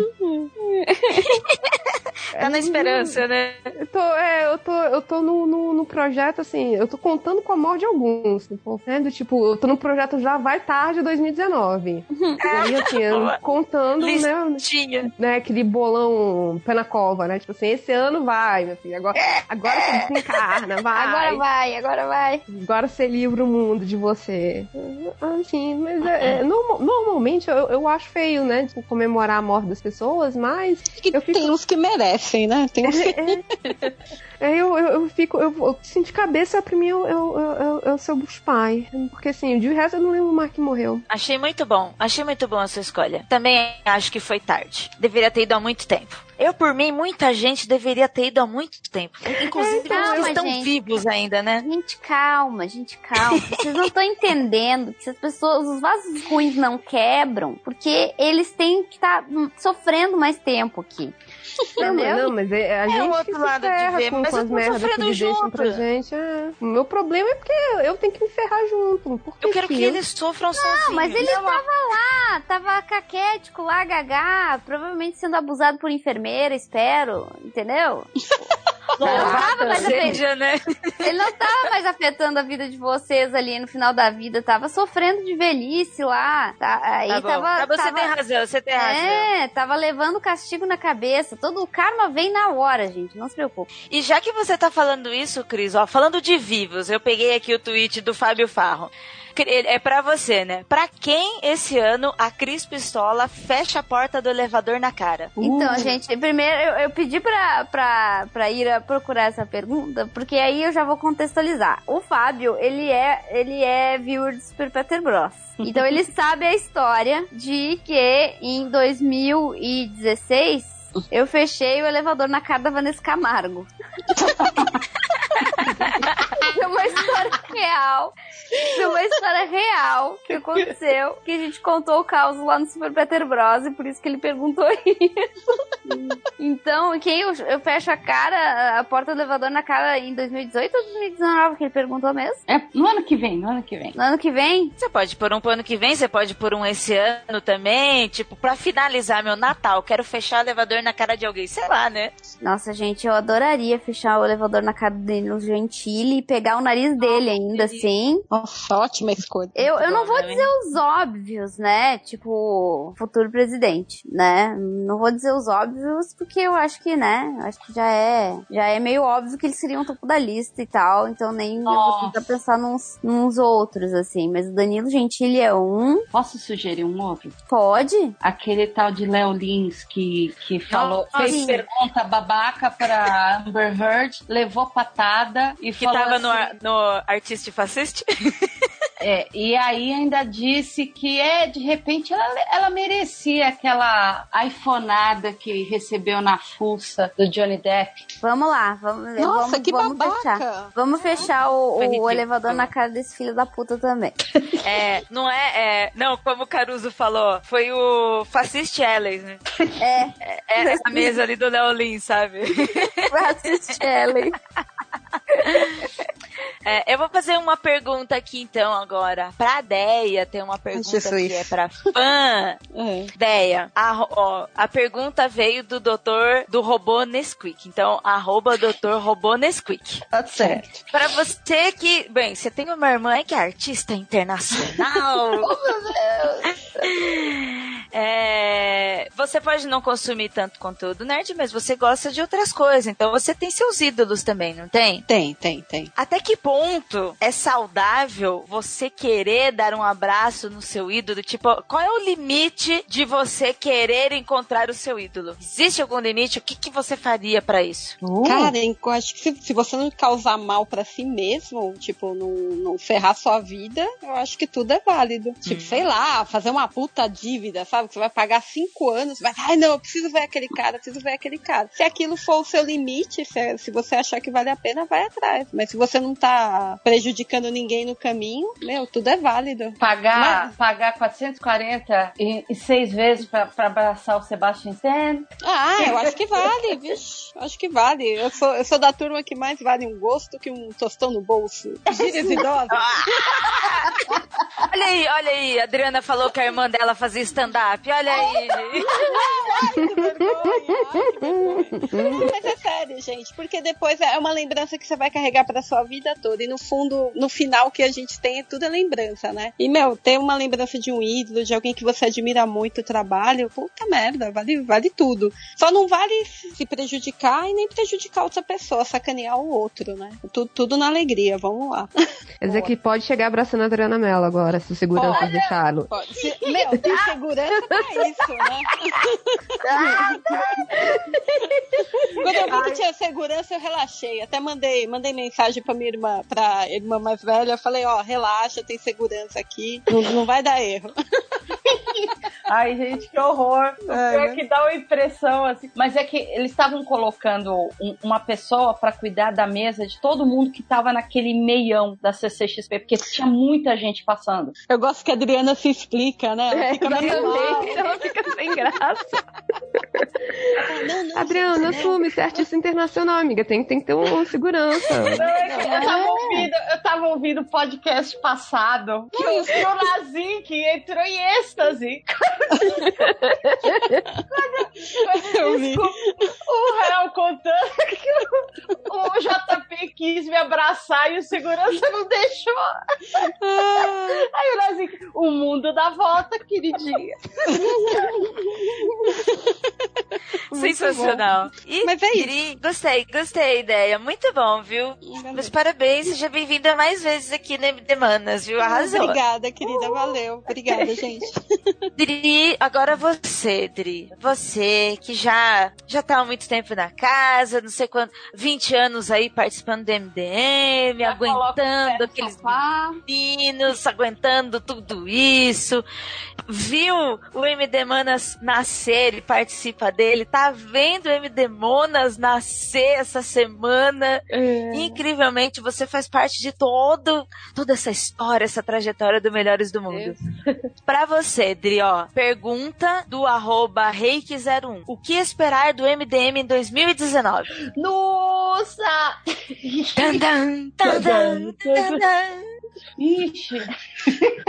ah, tem, tem. Deixa eu ver. O que, que, que a gente pode esperar? A gente pode esperar, deixa eu ver. Dominação mundial. Dominação mundial, sem ganhar um centavo em troca, claro. Porque é assim que funciona o. Lucro pra quê? Se a gente pode ter, né? Vender revista a 5 reais e ter prejuízo. Então é, é- é aquilo, tô esperando. Ah! Não sei, de repente pode ser, quem sabe? Quem sabe vai que rola na próxima CCXP um- uma outra caixa box. Eu acho que a gente acho que a gente já pode começar esse movimento. Caixa Box MDM 2019. Né? Eu também acho que dentro dessa caixa box pode ter, pode aparecer, quem sabe se tivermos pedidos, uma, um quadrinho ali da MD Manas, né? Ai, Eu acho que isso, eu acho que muito isso tem que ter coisinhas. Pode ter a caixa box da MD Manas de repente. Pode. Verdade! Olha, eu só espero uma coisa pra, pra que tem ano que vem, que é pra fazer os haters, né, se matarem, que é o crossover do MD Monas com a MD Manas. Ah, por favor, né? É, Não. assim, só porque eu quero ver, assim, lágrimas. Então vamos marcar agora. Já. E, e essa aí é a piadinha do, do grupo Surubão. Talvez pro ano que vem tenha também o MD Minas, que é pros integrantes que são, escrevem muito mal o português.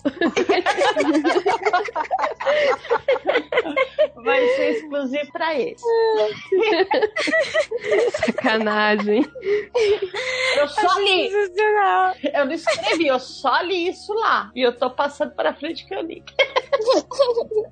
Pois é, gente, eu estou nesse grupo, mas também não fui eu que disse. Nem Ó, é isso aí. só Um comentário à parte, assim, que eu preciso Você não falar. respondeu a pergunta, tá, o, o, o Ida Croft? Uh, Ai, é meu verdade. Deus. Eu já até É, ela- perdi. Ela, ela achou que ela ia sair assim. Claro! Ai, ai, Julia, você é sempre esperta aqui, viu? Eu tô sempre tentando fugir e você resgata. Eu, eu- eu uso das mesmas táticas. Sim. Ai, meu Deus, isso, ter mulheres espertas, mulheres espertas aqui dá muito trabalho, porque nada escapa de ninguém. Deixa eu pegar aqui Vamos ver pra Ira Croft. Tá bom. Peraí. Twitter. Elas, são, elas foram bem parecidas uma com as outras e teve mais de uma pessoa perguntando Ah, sobre eu- quem morreu e não fez falta. Eu quero saber da Ira qual foi o momento mais embaraçoso de 2018, Ira. Uh, maravilhoso. Hum, bem, ele foi recente. Eu acho que, bem, vocês, como minhas amigas aqui, já conhecem minha vida tanto aqui no programa quanto fora, porque a gente conversa bastante. Os ouvintes que me acompanham, tanto ouvindo aqui quanto ouvindo no Mundo Freak no ponto G e me acompanham no Twitter, sabem do- da minha vida profissional, do meu trabalho em comunicação e publicidade. Então, o momento pra mim este ano mais embaraçoso foi eu ter que dar tchau para tudo isso e eu recebi o tchau. Eu queria sair do trampo e eu não tive coragem de pedir, eles me mandaram embora. Se eles não tivessem me mandado embora, talvez eu ainda estivesse lá ainda. Então, esse foi o momento mais embaraçoso pra mim, pra mim, pra mim, pra mim. Agora para essas pessoas na internet, as suas vidas todos os dias, né? Não, ó, a- é assim, eu acho que você tem que pensar o seguinte: não foi um momento embaraçoso, foi um momento que você se livrou de algo tóxico na sua vida. Também Foi, acho. foi, foi, O foi livramento. é, o universo deu um empurrãozinho ali. Isso. Foi muito engraçado porque no dia que aconteceu isso, aí eu não falei pra ninguém, né? Eu demorei pra falar. Os únicos dois grupos que eu falei foi foi pra Ju. É, e pra vocês. E o mais engraçado é que, tipo, foi instantâneo. Eu não, não perguntei nada, não pedi nada, né? Não falei nada, mas, tipo, todas vocês, as respostas foi a mesma, dizendo: se aconteceu, teve que acontecer, e é isso mesmo, você se livrou, e agora você vai ficar melhor. Você pode estar triste hoje, mas daqui a pouco vai ficar melhor. E realmente, isso foi muito legal. Foi um momento embaraçoso lá, porque eu já tava muito moída, muito machucada, mas foi muito legal depois ouvir de vocês, assim, um apoio pra vocês que acompanham tudo isso. Então, também muito obrigada, meninas. Não, não. Oh, foi, tão, foi tão um crescimento tão grande, você até assistiu Liga da Justiça. Nossa, não fala isso. Não fala isso. Não fala. Eu fui obrigada e de verdade, gente, eu estava quase com uma arma na cabeça. Seu couro. Gente, como é que vocês falaram dos filmes do, do, do- do top 3 e vocês falando em filmes, vocês não citaram Vingadores, gente? Pois Vingadores eu foi tava na minha cabeça, eu tava na minha cabeça com o Vingadores, mas aí eu só pensei assim, ah, não foi relevante pra elas como foi pra mim, então. bem. Não, eu, eu acho que foi. Não, ele foi muito, foi muito bem relevante, sim. Mas eu acho que. Não sei por que, que eu esqueci. Não, não, não. Aquele é relevante só pra mim, assim. Não quero julgar a escolha de vocês, não. É que eu só queria falar: Vingadores é maravilhoso. Vingadores, Pantera Negra e Missão Impossível são os meus top. Ó, o Pantera Negra, realmente, ele, pra mim, foi um filme do caralho em todos os sentidos. É, tanto pela sua representatividade, como deveria ser feito, sabe? Ele é um filme que mostra mesmo como deveria ser feito.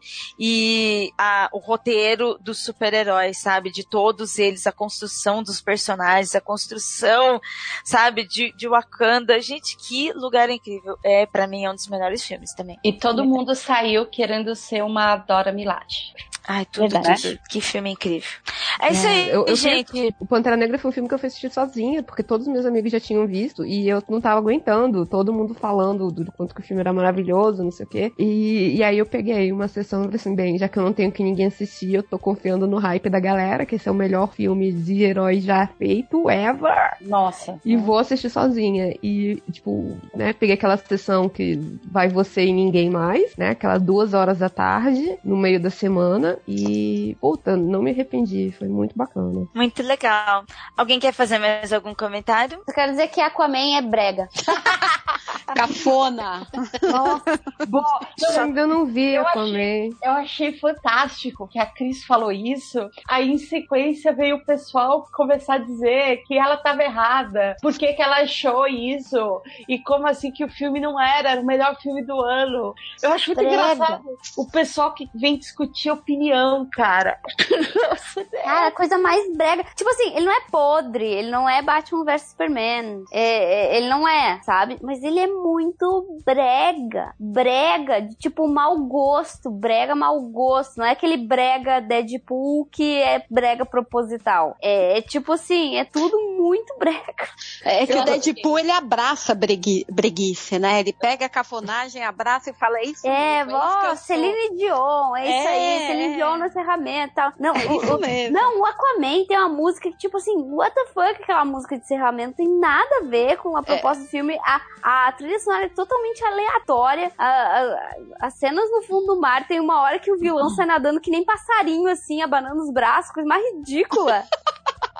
Gente, Só tem, não, tem uma coisa, tem uma coisa legal no Aquaman, sim, gente. É uma participação especial muito incrível. Quando ele apareceu, eu fiquei, ah! Temos um kaiju no filme. Aquilo não é uma lula gigante e aquilo não é um kraken. Aquilo é um kaiju. Então, se Aquilo- vocês assistirem o filme, Não, gente, eu vou isso. dizer. Vocês sabem o que que é Aquaman? Ele pegou assim, ó, foram todos os produtores da Warner sentaram numa mesa e aí começaram a dizer assim, sabe que, que é? tipo criança brincando? Sabe o que seria legal? Isso seria legal. Vamos Ai, misturar, tem tudo. vamos misturar Indiana Jones com um filme do Godzilla, com ah, que mais que é que tem também Dia Depois de Amanhã e vamos também botar uma uma Bela e a Fera no meio. E aí o E- pessoal, vamos, vamos, vamos. É, e aí eles foram botando tudo, gente. Foram botando tudo, que o filme é uma salada de fruta de vários filmes, de vários gêneros mais bregas possíveis.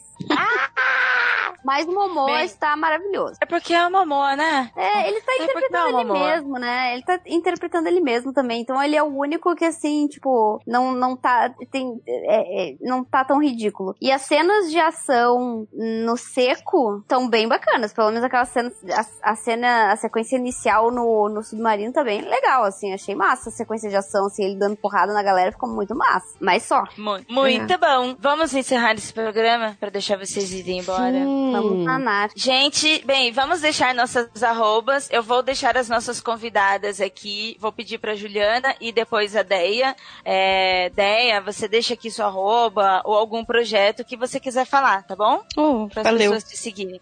Juliana Ponzi, minha amiga, minha parceira, minha mentora. Fala todas as suas arrobas, seus projetos, todos os seus milhões de podcasts aqui para as pessoas te seguirem. e pegarem dicas dos solstícios de verão antes, né, de acabar, que a gente tá fazendo hoje. É, vai próximo saber. ano, gente, próximo ano. Não, uma mandiga pro final do ano até o final do ano. Projeto pra Ju. Ah, boa, vou postar lá. e mandem boa. os jogos pra Ju também, de presente. Isso. Vai lá, Ju. Já deixa lembrar. seu endereço da, da Steam. Puta, então eu não lembro. Eu acho que é Juliette com dois Os e dois T's, mas eu não lembro. Mas depois eu falo. Mas me segue lá no Twitter. Eu estou lá na arroba Ju underline Ponzi. É P de pato, O, N de navio, Z de zebra, I de igreja. É, eu não faço esquema Ponzi, não. É que meu nome é Ponzi Lacqua, tá? Não tem, faço esquema de pirâmide, não. É, todo mundo vai perguntar isso pra sua. Ai, mas por que, que você tem Ponzi na arroba? Você vende esquema de pirâmide pras pessoas? Não. não faço isso. É, mas me segue lá. é, Facebook, pra dizer bem a verdade, tá abandonado, porque eu não aguento mais aquele lugar de todo o meu coração. Abandonei. Ah, Mas- não, é. Mas estou lá no arroba Ju underline Ponzi. É, eu tô toda semana lá no Magicando, né? Que é o podcast de capirotagens, irmãozinho do Mundo Freak Confidencial. É, de vez em quando também participo do Mundo Freak Confidencial e também do Ponto G. Hoje eu tô mais na retaguarda do Ponto G, mas tô lá também junto com a Ira. É, vai lá, me segue. Ah, e se vocês tiverem um interesse, deem uma olhadinha lá no site do Preciosa Madalena, que é onde tá, né, o, o ponto G, que tá onde tá também o Pode Explicar América, né, da Júlia. É, entra lá e procura sobre a CCXP, para você ouvir as entrevistas muito legais com as meninas tal, ver como é que era a vibe naquele ano, né, como tá diferente. Mas é isso aí, vai lá, me segue, a gente troca uma ideia e obrigada pelo convite, fiquei super lisonjeada, é, fiquei meio tímida, desculpa desculpa. Ai, meu Deus. Mas amei, amei falar com vocês. Eu sou uma ouvinte de vocês, acho maravilhoso. Eu adoro quando o povo vai chilicar coisas que vocês falam, porque se tá chilicando é porque tá cutucando. É isso que importa. Verdade. Venha, manda suas arrobas, seus contatos, conta mais aí sobre você. Ô, querida, nas redes sociais, Twitter e Instagram, arroba Deamelo, que eu só tô nessas, que o Facebook já deu, depois da eleição eu desativei, porque ninguém merece. Chega, chega de feio. Amei, amei participar, gosto muito, ouço muito vocês, tudo, MDM também, os meninos eu adoro, e foi muito legal de participar. Obrigada, viu? Valeu mesmo. Ah, Júlia, deixa suas arrobas também. E pode falar do Explica América que você sempre foge pra falar também. Eu tenho, Divulga eu tenho tudo. vergonha. Eu sou, uma pessoa, eu sou uma pessoa tímida. Ah, então, é, o meu Twitter é Yaholi. Do jeito que, que você ouviu, é só procurar. Procura o Y, normalmente eu, eu, eu começo aparecendo. É onde eu tô a maioria do tempo, que é no Twitter, é a, é a coisa mais fácil de, de me encontrarem. Aí tem o, o, arroba do, do Explica América, que é do Pode Explica América, que é só explica, arroba Explica América, que é o meu podcast sobre política norte-americana. E eu tinha prometido um episódio sobre Jamestown e ele estava gravado, eu estava editando ele quando eu perdi a edição final. Porque o meu computador. Ai, que ódio. É, então, ele deu uma travada e eu perdi muita coisa. E aí eu estou. Eu quero matar o meu computador, mas tudo bem. Ele será regravado nesse período de Natal e Ano Novo. E aí eu aproveitei e tava fazendo pauta essas semanas. Pra não me atrasar mais, pra não, não ficar com vergonhinha de prometer episódios e eles não saírem. É, mas eu, eu tô lá pitacando, né? Provavelmente eu vou fazer outro sobre shutdown, porque vai ter mais um, né? O governo americano aparentemente não terá fundos pra começar o ano, porque o Trump disse que se não tiver dinheiro para pro muro dele, ele não vai assinar a próxima lei de, né, de, de despesas, de gastos. Então eu normalmente tô pitacando lá sobre, no- ou na minha, na minha arroba, na minha na arroba dos Estados Unidos, ou tem a arroba da Luna, que é o meu cachorro. que é a arroba Lula de Lacinho, que é normalmente o, o que eu uso pra melhorar meu humor. E que eu acho que o seu irmão tem uma tem um arroba de bichinho. É isso, Cris? Quem, eu? É. O meu irmão? É. Não, ele até podia ter, né? Do Ah, Johnny. então eu tenho que descobrir quem é o dono. Eu achava que o dono do Ori era seu irmão. Não, não, não. Não. É, o meu irmão é o dono de- do Johnny. O Johnny não tem arroba, mas bem que podia ter. Ah, então, aí é, existe uma comunidade de bichinhos, de donos de bichinhos, com arrobas de bichinhos, que a gente fica meio que batendo papo pelos nossos bichinhos, e eles são fofos. É, eu tinha que fazer um Danone da Lobinha, mas eu não aguento mais ter. administrar redes sociais. Gente, olha, eu descobri que contas de bichinhos são as melhores contas, assim, do tipo, eu tô quase largando o meu Twitter pra ficar usando. São muito bons, né? Eu, nossa, eu sigo muito bichinho no, no Instagram. Zero, zero preocupações, assim, do tipo, eu só me zoo. É, é totalmente autodepreciativo. É, mas é isso, é, então eu estou nessas três, nesses três tweets. O, o meu podcast ele tá na- lá no site da, da Ira, no Preciosa Madalena. Mas ele tem um feed próprio, então se você procurar Pode Explica América, ele também aparece. Mas se você quiser me ouvir no, no ponto G, também está no feed do G. Está no Spotify também, olha lá. E tá no. Spotify também, é verdade. É, Não, é, eu fui mostrar pros meus amigos, né? Tipo, tá feliz, caraca, tá no Spotify. E a reação deles foi tipo, o que que é isso? Ai, sei lá. Ah, Amigos que não escutam podcast. Não, gente.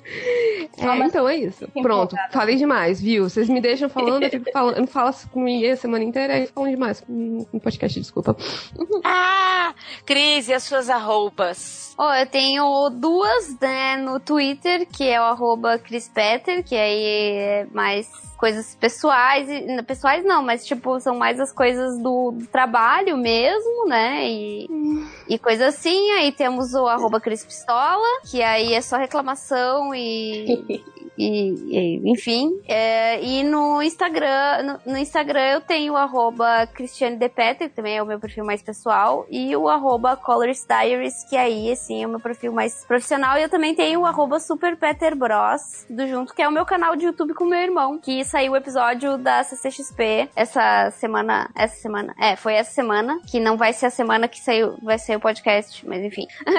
tá lá, a gente tá fazendo agora umas pequenas férias, a gente vai fazer umas pequenas umas férias agora no final do ano, não vamos postar todo dia. Mas em janeiro a gente volta fazendo lives. E quem quiser ir lá, dá uma olhadinha no episódio especial do CCXP, que a gente sempre galhofa bastante no CCXP. É isso aí. Uh!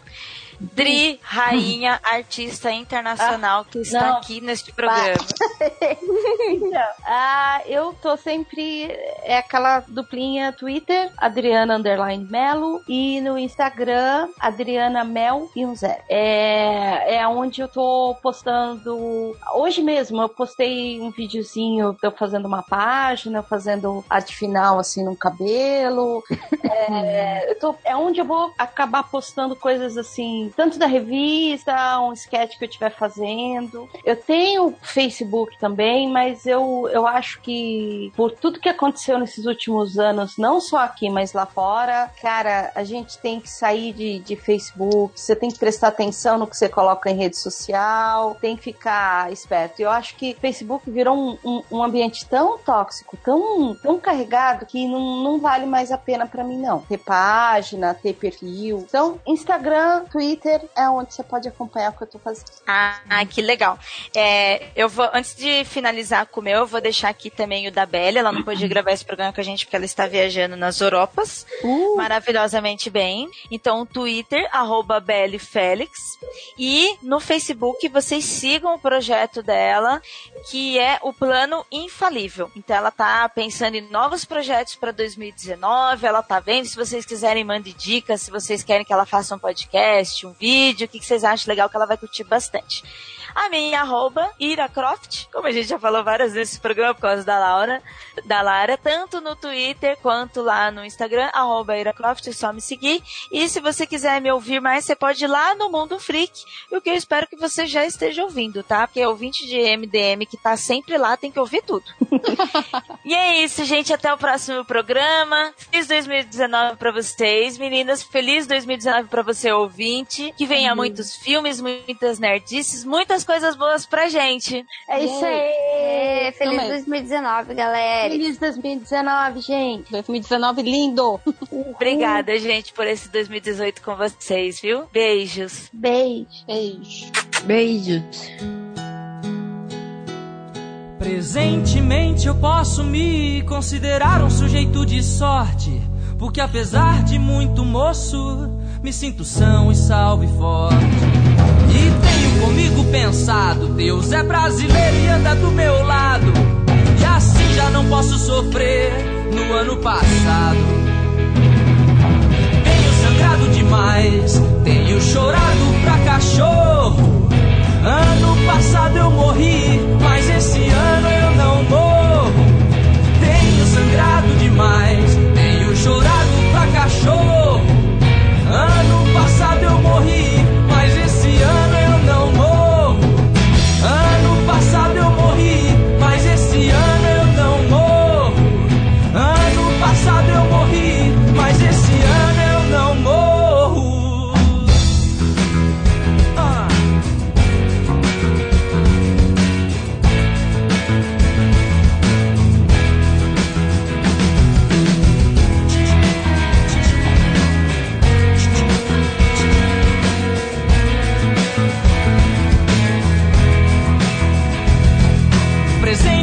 Presentemente eu posso me considerar um sujeito de sorte, porque apesar de muito moço, me sinto são e salvo e forte. E tenho comigo pensado, Deus é brasileiro e anda do meu lado, e assim já não posso sofrer no ano passado. Eu tenho sangrado demais, eu tenho chorado pra cachorro. Ano passado eu morri, mas esse ano eu não morro. Sangrado demais, eu tenho chorado pra cachorro. Ano passado eu morri, mas esse ano eu não morro. Ano passado eu morri, mas esse ano eu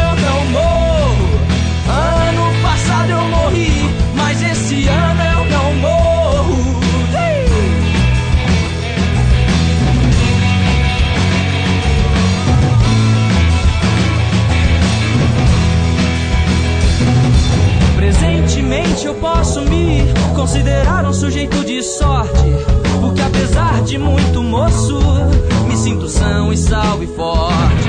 E tenho comigo pensado: Deus é brasileiro e anda do meu lado. E assim já não posso sofrer no ano passado. Tenho sangrado demais, tenho chorado pra cachorro. Ano passado eu morri, mas esse ano eu não morro. Eu tenho sangrado demais, eu tenho chorado pra cachorro. Ano passado eu morri, mas esse ano eu não morro. Ano passado eu morri, mas esse ano eu não morro. Ano passado eu morri, mas esse ano eu não